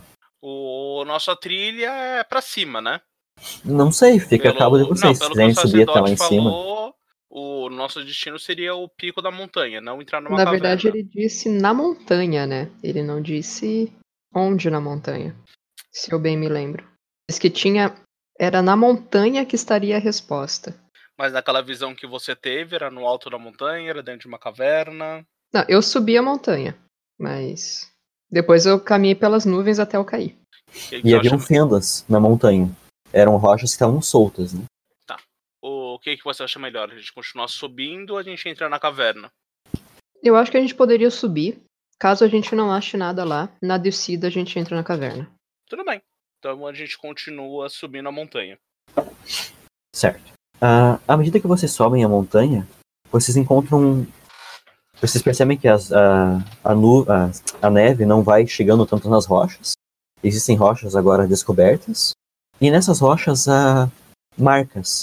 Marcas que vocês sabem, porque os anciões falavam, que algum povo distante fazia nas rochas. Você já não tem mais esse costume, mas é um costume que existia há muito tempo. A primeira marca que vocês encontram subindo é essa. Tá subindo a imagem. Tá subindo a imagem e vocês estão subindo a caverna, subindo a montanha. Hum, Vocês encontram uma rocha com várias mãos. Isso. De várias cores, vários formatos. Várias pessoas colocaram a mão aí. Se seguirem um pouco mais adiante, há outro desenho. Seja um pouco mais estranho. Vocês percebem as pessoas e, e tudo mais. Mas também tem uma figura que não é. Ela parece humana, mas não é como vocês veem as pessoas normalmente. Alienígenas. Cabelo em pé, assim. Eram alienígenas. É, são pessoinhas em um ser gigante. Porra. É ela Lovecraftiana mesmo. Vocês querem continuar a subir ou. Eu, Opa. eu posso tenho, posso fazer uma rolagem pra ver se eu identifico essa história, consigo ler essa história que as pedras estão contando. Pode? O que, que você tem aqui pra. Eu não tenho nada, eu vou rolar só um d6. Não, vamos ver se você tem. Você tem aqui Ciclo da Vida? É, eu não sei se entra nessa questão do círculo da vida. Assim, o círculo da vida é bem a questão da, de ecologia, né? Ah, sim. É, o leão come o antílope, o leão morre, o leão vira grama, o antílope come a grama e por aí vai. Eu não sei se, por exemplo, aqueles que já partiram nos guiam, se pode ser uma questão de ligar os antepassados. Eu não sei se pode ser alguma coisa sobre o longo inverno. Se quiser jogar só um dado, pode Eu ser acho que-. De repente cai um, só aqui, eu acho que eu não vejo nada que encaixa. cai um par. Aí. É, não. Você até, até tenta recorrer ao seu, ao seu misticismo, à sua magia, mas é algo muito antigo. Eu não, eu não consigo montar uma história através das imagens. Tudo bem. Elas não parecem lógicas pra você. Não vou pedir teste de sanidade porque não tem. Mas elas não parecem lógicas. Mas eu consigo entender alguma coisa mesmo com a falha? Vocês dois entendem o que dá pra perceber é que essa figura alta e enorme pintada reuniu várias pessoas, como se fosse um grande senhor da- das pessoas. Então foi o responsável pela união da, da humanidade. Tá, tudo bem. Mas é o máximo que dá pra chegar. Aí se quiserem continuar subindo a montanha, você fica a cabo de vocês. Eu quero continuar subindo. Fiquei, eu também quero fiquei continuar curioso, subindo. Curioso com a- as pinturas e quero ver se tem mais. Eu vou caminhando e tentando identificar mais pinturas como essas. Você vai ativamente olhar pro chão. Sim. Ok. Você olha pro chão, vocês estão chegando próximos da, do topo da montanha, e entre uma rocha e outra há um brilho.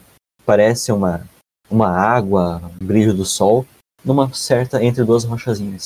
Hum, Uma coisa bem pequenininha. eu pego minha lança e tento. Imagina, tem ali uma fenda, um buraco, alguma coisa. Eu, eu sou um homem das cavernas. Eu vou dar uma cutucada ali.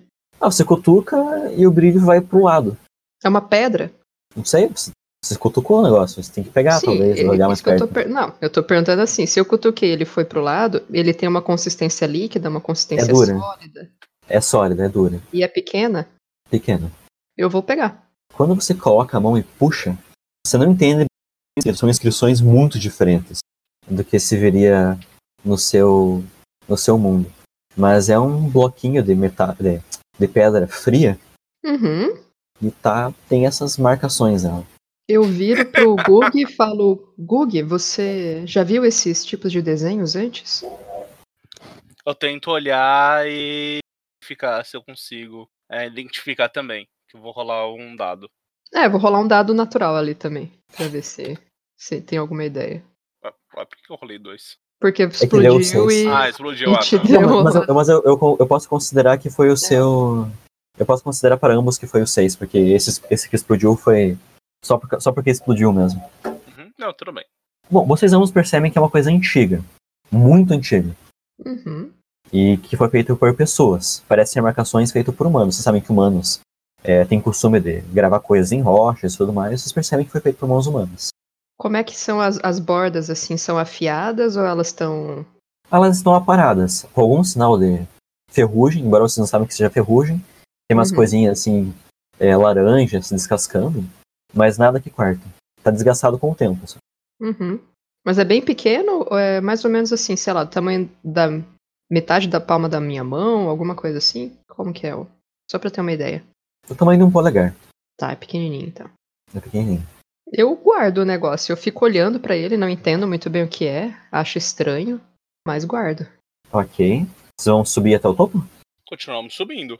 Estamos aqui pra isso. Quando vocês chegam no, no topo, vocês encontram. Ah, agora vai ser difícil pra você chegar até o topo, Urg. Por quê? Deixa eu ver se, se essa imagem consegue descrever bem, né? É, essa imagem não. É, quando você chega até o topo, Essa imagem aqui não, peraí. joga. Pera aí, não é, não é o. Cthulhu, não é a cor do espaço. Deixa eu pegar o monstro aqui. Joga o Não, quê? é, joga um D6 pra ver se você. Se for ímpar, você. Sei lá, treme e não consegue você ficar assustada, né? Se for par, tudo bem. Eu rolo também ou só. Não, só, só o Urg. Tô de boas. Você De reúne boaça. coragem, sente assim, puxa vida, eu tenho que agora salvar minha família, né? Agora o negócio ficou esquisito aqui, mas alguém tem que fazer alguma coisa. A princípio você fica assustado por ver um urso, ele não parece ser muito grande, mas então nota que não é um urso, e sim um homem Meu Deus, o que é isso? com, com pele de urso. Eu já pego a lança assim e, tipo, não ataco, mas sabe quando você deixa ela assim em pé pra criar uma, uma distância e uma forma meio ameaçadora. Eu também pego a minha lança e me coloco numa posição defensiva. Você reconhece, Gug, essa figura O pai! como seu pai. Exatamente. Eu abaixo a lança assim, viro, falo, pai. Eu Gug, mantenho minha lança ali, tipo, apontada. O que está fazendo aqui? Eu que devia perguntar o que você está fazendo aqui. Eu estou impedindo que, que, vocês morram. Estou salvando vocês. Você não devia estar aqui, é muito perigoso. Do, do, do espírito do fogo? Do que mais? Pai, a tribo está morrendo, nós vamos morrer congelados, nós precisamos do fogo. Não daquele fogo. Veja, E o que Ah. esse fogo é diferente de qualquer outro fogo? há há muitos anos nós vivemos em uma civilização muito poderosa e muito avançada, com coisas que estavam no céu e na água. Nós percorrimos longas distâncias rapidamente e chegamos a sair desse mundo. Mas então um grande fogo veio do céu e acabou com tudo. Os poucos sobreviventes se reuniram, se juntaram em grupos. Lavos? se reuniram em grupos. Você não- nunca jogou o Chrono Trigger? Não. Mas eu vou Ah. procurar depois. É, é assim, é o. Tá, vai, momento. Sim, momento de sim, é. explicação. É, Lavos é o é, principal. Você já jogou, Aline? Crono? Sim. Tá. Então, assim, Lavos é um alienígena que veio do espaço né, que passou eras e eras tomando, comendo, né, a essência do mundo para destruir ele. Só que Lavos na língua antiga, né, na língua dos homens das cavernas, significa grande fogo. Acho que é coisa de gente que faz jogo, né? Os caras não tem muita criatividade. Ah, não, não, tipo, você falou não, esse fogo não. Aí, tipo, eu lavo. Os caras acabam pensando tudo igual, assim. Já dizia Lavoisier, né? Nada se cria. Ah. Na- Nada se perde, tudo se transforma. Tudo se copia. Mas depois, eu te mostro mando umas coisinhas do, do jogo pra você dar uma olhada. É bem, é bem interessante. Não, não esse fogo. Ele veio do espaço, veio lá do céu, deu onde ficam as estrelas e acabou com as pessoas aqui embaixo. Os sobreviventes, poucos, se reuniram e então fizeram o possível para viver no clima que se instalou. Essa coisa se aproveitou do sol e começou a causar invernos, invernos, invernos. Se alimentou do sol, deixando cada vez mais fraco. Quando eu percebi que isso estava acontecendo, em uma das visões da sua mãe, ela não lembra, porque a visão foi muito perturbadora, mas ela falou enquanto estava no transe. Decidi que precisava fazer alguma coisa. Eu cheguei aqui e ele aponta assim para para o topo da, da da montanha. Havia um círculo assim com com uma estrela e desde então, todos os dias, eu acendo as pontas da, da estrela para impedir que que o monstro sugue, que essa criatura sugue todo o calor do, nosso mundo. É claro que ela suga, mas se eu deixar desse lugar por um dia, ela vai sugar tudo de uma vez só. Eu não pude voltar para casa. Ok, mas o problema permanece. É, a- tribo tá morrendo de frio. Talvez não sobrevivemos o próximo inverno. Nós precisamos então vencer esse monstro, porque ele que está sugando o calor do mundo. E onde está esse monstro? Eu abaixo assim um pouco a minha lança, né? Mais ou menos assim, porque ele tá vestido de urso, né? Eu não gosto muito disso.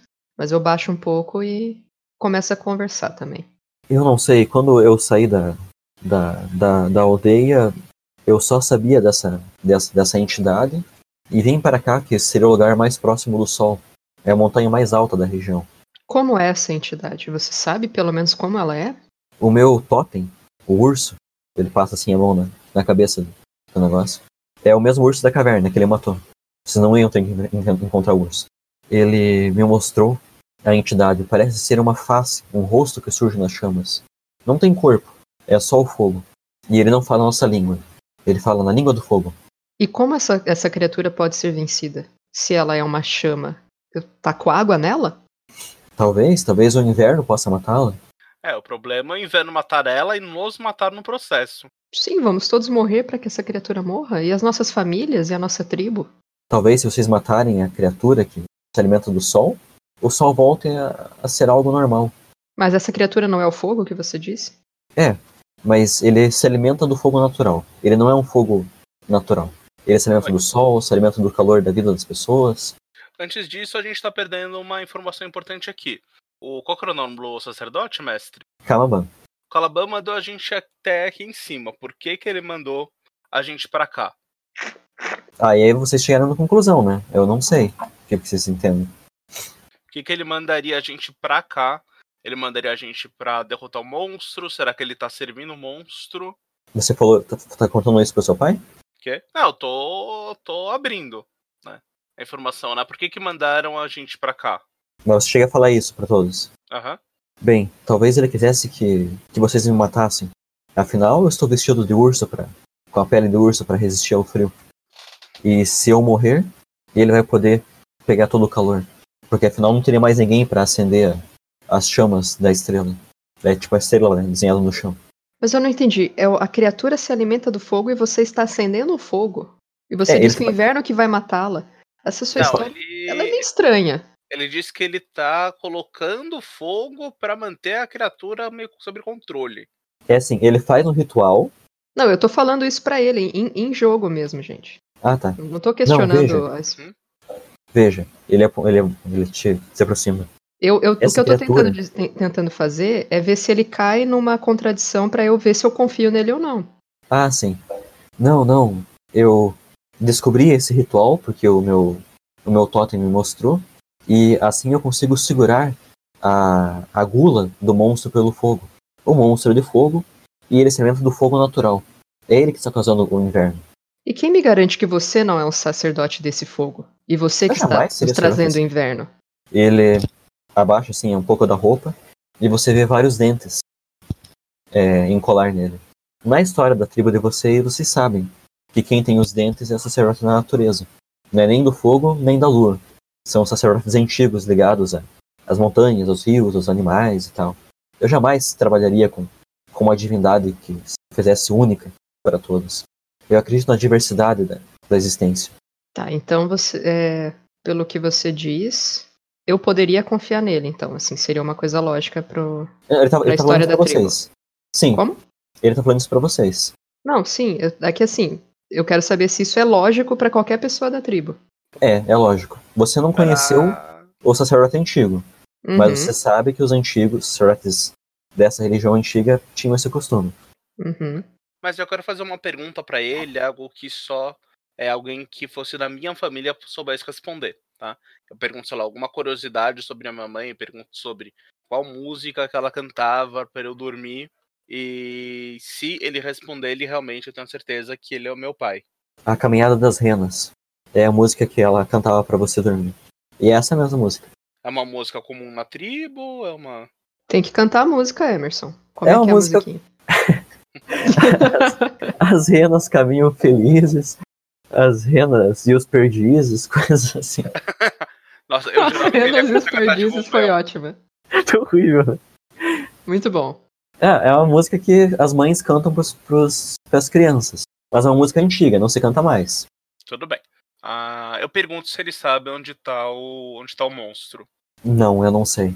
Eu sei que ele se, se alimenta do sol. E eu coloco essa, essa, essa estrutura mágica aqui pra impedir que ele se alimente completamente de uma vez só. Mas não sei onde você encontra. Vocês sabem? Será que se a gente fazer uma grande fogueira a gente consegue atrair ele pra uma armadilha? Eu não sei. Esse monstro, Se- pelo que me parece, ele está num lugar fixo. Apesar de ele ser um fogo, ele é uma coisa fixa. Ele não, não se move de um lugar para o outro. Ele tá parado, esse monstro. Ele não- a fogueira não iria auxiliar. Ele está eternamente vinculado a uma única fogueira, é isso? Sim, e é passado de pessoas a pessoas que o cultuam. Hum. Hum. O que foi? Está com alguma coisa na, na garganta? Desculpe, não é nada. Ok. É isso. A, a, a criatura é passada de, de, de cultista a cultista. Ah, então ela tá dentro de um corpo de um cultista. Não sei se é no corpo do cultista. Mas é passada de pessoa a pessoa, né? Se vo- você é tão antigo assim na nossa tribo, quem era o sacerdote do sol anterior? Não, não existia. Foi o Colabel primeiro. E ele não existia. Havia um menino Hum, chamado Kamaban. Uma vez ele saiu, nós estávamos caçando e não percebemos que a criança tinha desaparecido. Quando Hum. ele voltou, ele voltou com, com uma tocha, correndo. Nós até ficamos preocupados que ele colocasse fogo nos lugares, afinal podia cair ou tropeçar. Mas não aconteceu nada, ele voltou sério, voltou. Apesar de estar correndo, parecia muito mais. com muito mais discernimento. Ele foi há é o muitos primeiro anos. sacerdote, primeiro sacerdote do sol. E nessa época o inverno era tão rígido assim, rigoroso? Não. Começou a ficar mais rigoroso depois. E vocês não suspeitaram dele? Gug, eu preciso, preciso voltar pra, quê? pra vila, pra nossa tribo agora. E eu saio correndo montanha abaixo. Suspeitamos do quê? Que ele poderia ser um cultista do, do sol? Desse? Não, mas na época era apenas uma criança. Quando eu fui embora, era apenas uma criança. É, a questão é que ele agora é um sacerdote, talvez ele tenha condenado a todos nós. É, eu tô você- correndo montanha abaixo, loucamente. Eu vou, eu vou pra você, vai ser Você- bem legal. Você vem, você vem conosco tentar salvar a tribo ou você vai se esconder aqui como um covarde? Se eu abandonar a- o, o ritual, a criatura devora o calor. Se nós falharmos, talvez não haja o que você salvar depois. Nós precisamos de você agora. Está bem, meu filho. Ele coloca a mão assim no seu ombro, pega a lança dele e desce com vocês. Ah, tanto o Urg como o Gug, o nome do seu pai é Crab. Tá. É, e o Crab descem a montanha, vocês pegam assim um pouco de, de árvore, tiram a, o cerne, ficam só a casca e descem como se fossem um snowboard. Eu quero tentar fazer, tipo, carregar um pouco da assim. neve da, da montanha comigo. Tipo, no final eu vou juntar um pouco de, de neve. Beleza. Você faz um, um movimento lá muito radical, vai assim com, com a prancha pro lado, passa a mão no, no chão assim e levanta uma bolinha de neve. cabelo Não, é uma voando. quantidade razoável de neve que eu quero. Eu quero encher, tipo, chegar no final, encher essa prancha de neve e vir puxando ela. Ah, tem neve na tribo ou é só na montanha? Tem na tribo também, mas menos que na montanha. Tá. Você vai fazer uma coisa na descida? Eu quero ir pegando neve também, tá? E eu quero. Eu faço uma reza pro meu totem pra eu ter a força do leão pra ter velocidade. Pra correr como um leão. Você pode correr como um leão se quiser. Então, eu quero fazer isso. Você vai sair da prancha? Eu vou. Quando assim, quando eu terminar a montanha, né? começa- Quando eu começar a correr com os pés nus, eu quero usar a velocidade do leão pra correr mais rápido. Ok. Quando vocês chegam na, na área mais plana em que tem a, em que tem a tribo, você solta a prancha e sai correndo como, como um leão. A O força a gente tá joga me depois, né? Se for usar. Mas você corre de 4. Uma velocidade maior que a velocidade das pessoas comuns. Mas meu pai, ele tá me acompanhando ou ele tá ficando pra trás? Você tá ficando pra trás? Eu volto ele, eu meio que dou um. jogo ele nas minhas costas e saio correndo com ele nas minhas costas. Meu Tá, Deus, que tá. cena. Que Ai, cena como- maravilhosa. Como é força, você vai tentar, vai ter que jogar aí a sua condição, né? O que, que você tem pra carregar o seu pai? Tem a força sobre-humana. Te dá mais um dado. Você tem guerreiro da tribo, Deixa eu ver aqui na listinha. caçador das grandes bestas selvagens, Guerreiro da tribo. Questão no círculo da vida. ah, minha lança está sempre pronta. Ágil, o lobo solitário e o longo inverno. Cinco. é pra carregar o seu pai, né? Ah, tá. Tal- Ah, então, talvez é, o lobo pegando- inverno não, lobo solitário talvez. Te dá ânimo. Não, a questão do, do lobo solitário é a questão que eu estou fazendo tudo para manter a tribo viva. Ok. Não, mas acho que pode colocar. Mesmo assim, nesse caso rola. Então, cinco. Fué, menos um. Você volta pra colocar o seu pai nas suas costas, mas ele já é barrigudinho, assim, velho. Já não tem mais a capacidade de lidar com o próprio peso. Ele... Ah, desculpe, filho, eu não, não vou conseguir correr na sua velocidade. Mas pode ir na frente, eu te alcanço. E tu, Urg? Eu tô correndo, carregando a neve, indo direto na tenda do sacerdote do sol. Você já tá um pouco mais à frente, né? Uhum. Eu, eu, eu, ele tá na tenda? Tipo, eu, eu entro. Assim, não entro de forma tão escandalosa, sabe? Mas eu, eu entro e dou aquela pescoçada primeiro pra ver se ele está ali dentro. Ele está. Está pulando com o fogo. Você tá falando com fogo? Tá, naquela, naquele crepitardo. Eu consigo entender o que, de novo, o que eles estão falando? Preciso rolar ou se eu já entendi uma vez eu consigo de novo? Você. Não, não precisa rolar. Você ouve que o fogo fala pra ele. Eles sabem. Eles sabem, eles estão vindo para cá. Olha que fogo fia da mãe! Ah, ele tá enxergando pelo a sol. gente. Eu entro assim e falo: Sacerdote, Sim. Ele se levanta. nós estivemos na montanha, mas não conseguimos encontrar que, nada que você disse que serviria para nos proteger do inverno. Vocês não encontraram alguma caverna que pudéssemos nos esconder? Alguma pele de animal que pudéssemos descobrir? Talvez um, Mas um urso grande? A, a montanha é ainda mais fria do que aqui, a, a- a caverna coberta de neve. Nada do que tinha lá poderia nos ser útil. Não haviam animais? Não, Pra- os animais também. Os animais também fugiram todos de lá. Bem, E Eu talvez. tô tentando enrolar, meio que tentar ver se ele solta alguma coisa e ganhar tempo até os outros chegarem também, porque eu não vou fazer nada muito louco sozinho. Bem, talvez vocês não fossem as pessoas certas então para o trabalho. Mas como assim? Nós fizemos o ritual, nós descobrimos os nossos abaixa? espíritos animais e você disse que eles eram muito valorosos e eu vou tipo meio que olhando pro fogo pra ver se eu tipo tem uma carinha no fogo, como é que é isso? Não, agora não tem carinha. Naquela hora que você, quando você olhou, tinha carinha, agora não tem carinha. Maldito. Ele se abaixa, pega assim um bastãozinho. Bom, ah, eu acho que agora vocês. Talvez não seja interessante mantê-los por perto, sabe? Só por precaução. E coloca a- o bastãozinho no fogo. Se ele vai botar o bastãozinho no fogo, eu vou tentar acertar ele com a minha lança. Ok. Foda-se se os outros estão chegando ou não. Tem essa música aqui. Só que tá lá em cima agora. Tá, vamos ver se eu acho. Ah, Vou colocar pra ter uma. Gug, Sobe, sobe, você tá vindo com o seu pai mais lento ou você tá vindo na frente?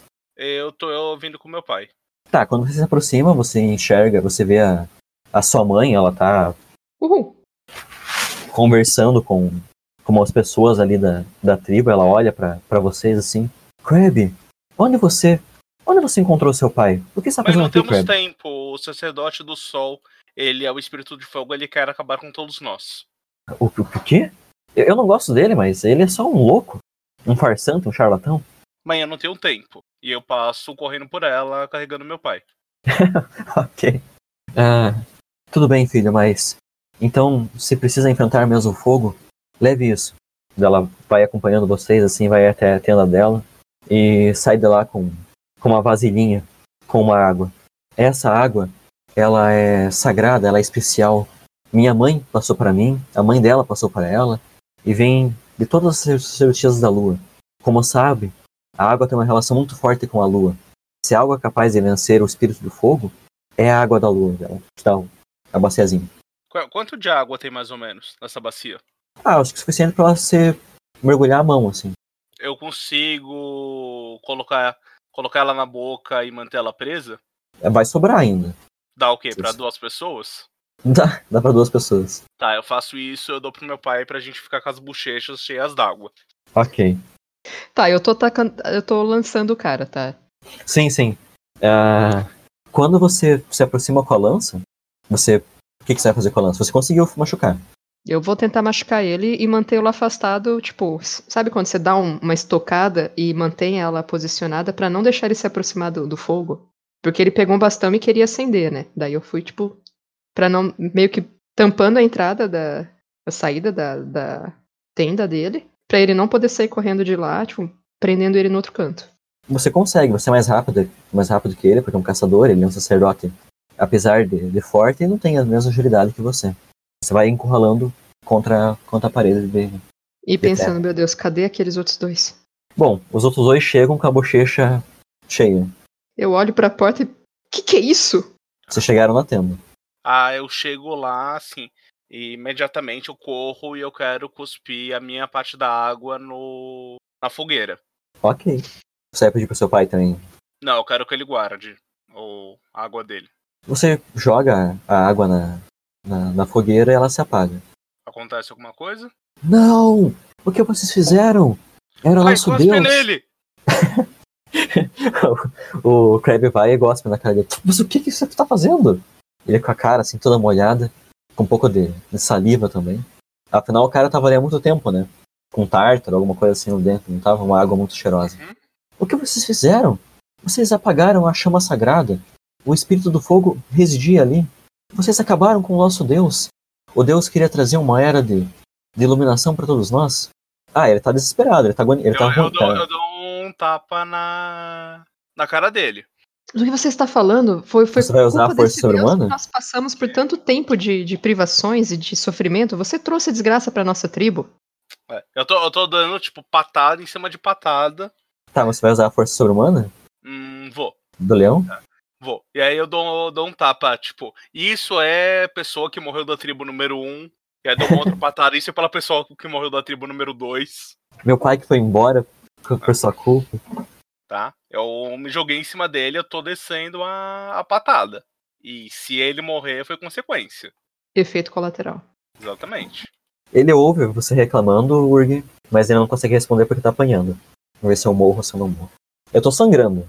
Tá, tá, tem sangue assim caindo pro, na, na minha, na minha boca, tem alguns dentes caídos, mas não, não morri. Eu dou uns passos pra trás, viro pro pai do, do Gug e falo: ele sempre foi assim. Ele era um garoto estranho. Sempre foi, foi esquisito. Ele tinha o pé torto. Quando ele voltou com a chama na, na- no tronco, na, na madeirinha, voltou, voltou com o pé reto. Nunca, ninguém nunca entendeu o que aconteceu. Mas ele era bem estranho. Todo deformado. Vocês não entendem! Eu, eu, eu, eu vou um nós. pouquinho pra fora da tenda e eu olho pra fora pra ver se o sol tá começando a aparecer, já que a chama foi apagada. Sim, o sol está mais forte no horizonte. O sol está mais forte no horizonte e parece que tem um vento mais, mais quente, vindo também do horizonte. É isso, vocês pegaram o cara. Eu acho que nós deveríamos reunir a tribo e fazer uma, um julgamento justo dele. Para que todos saibam que, o que aconteceu. Eu, eu continuo batendo nele e falo, a única lei que importa é a sobrevivência. Selvagens. Tá. Eu deixo, eu, eu deixo bater, né? O que, que eu vou fazer também? Dou uns passinhos pra trás e fico vendo. Ah, agora você bateu demais. E a sua força foi tão grande que deslocou a mandíbula do, do Canaban. Afundou o crânio, o cérebro começou a espirrar pra fora. É, ele tá, ele tá, tá definhando. Você sente, Gug, que as suas mãos, a força do leão foi tão grande que as suas mãos pareciam que viraram garras e cravaram né, na mandíbula dele, na boca dele e puxaram a mandíbula. Ele tá com o rosto aberto e vazando sangue. O, o Crab, com a roupa de urso, ele olha assim, puxa, vocês mataram um sacerdote da, desse espírito do fogo. Eu acho que agora vai ficar tudo bem. Assim, quando Pode eu parar vejo agora, que filho. ele. Quando eu vejo que ele tá é, quase morrendo, né? Eu quero pegar ele, arrastar ele até a praça central. Meu Deus, olha o julgamento justo. E eu quero dar um discurso falando, né? To- todas as nossas lágrimas, todos aqueles que choramos, as noites escuras, nós descobrimos ele, ele que falou que nós ia proteger, ele que falou que ia trazer o fogo de volta, ele que falou, ele trabalhava para o espírito malvado, ele trabalhava para o espírito malvado. Eu começo a dar um discurso, tá? É, para chamar as pessoas. E na natureza nós aprendemos que apenas o importante é a sobrevivência. Então, eu proponho que nós apedrejemos ele até a morte. Você tem alguma coisa pra, pra influenciar as pessoas? Quer interferir, Urg? Eu não, eu tinha falado que a gente deveria fazer um julgamento justo dele, mas já que eu continuo batendo, eu, eu me afasto. Eu só penso, poxa, que bom, minha família vai sobreviver.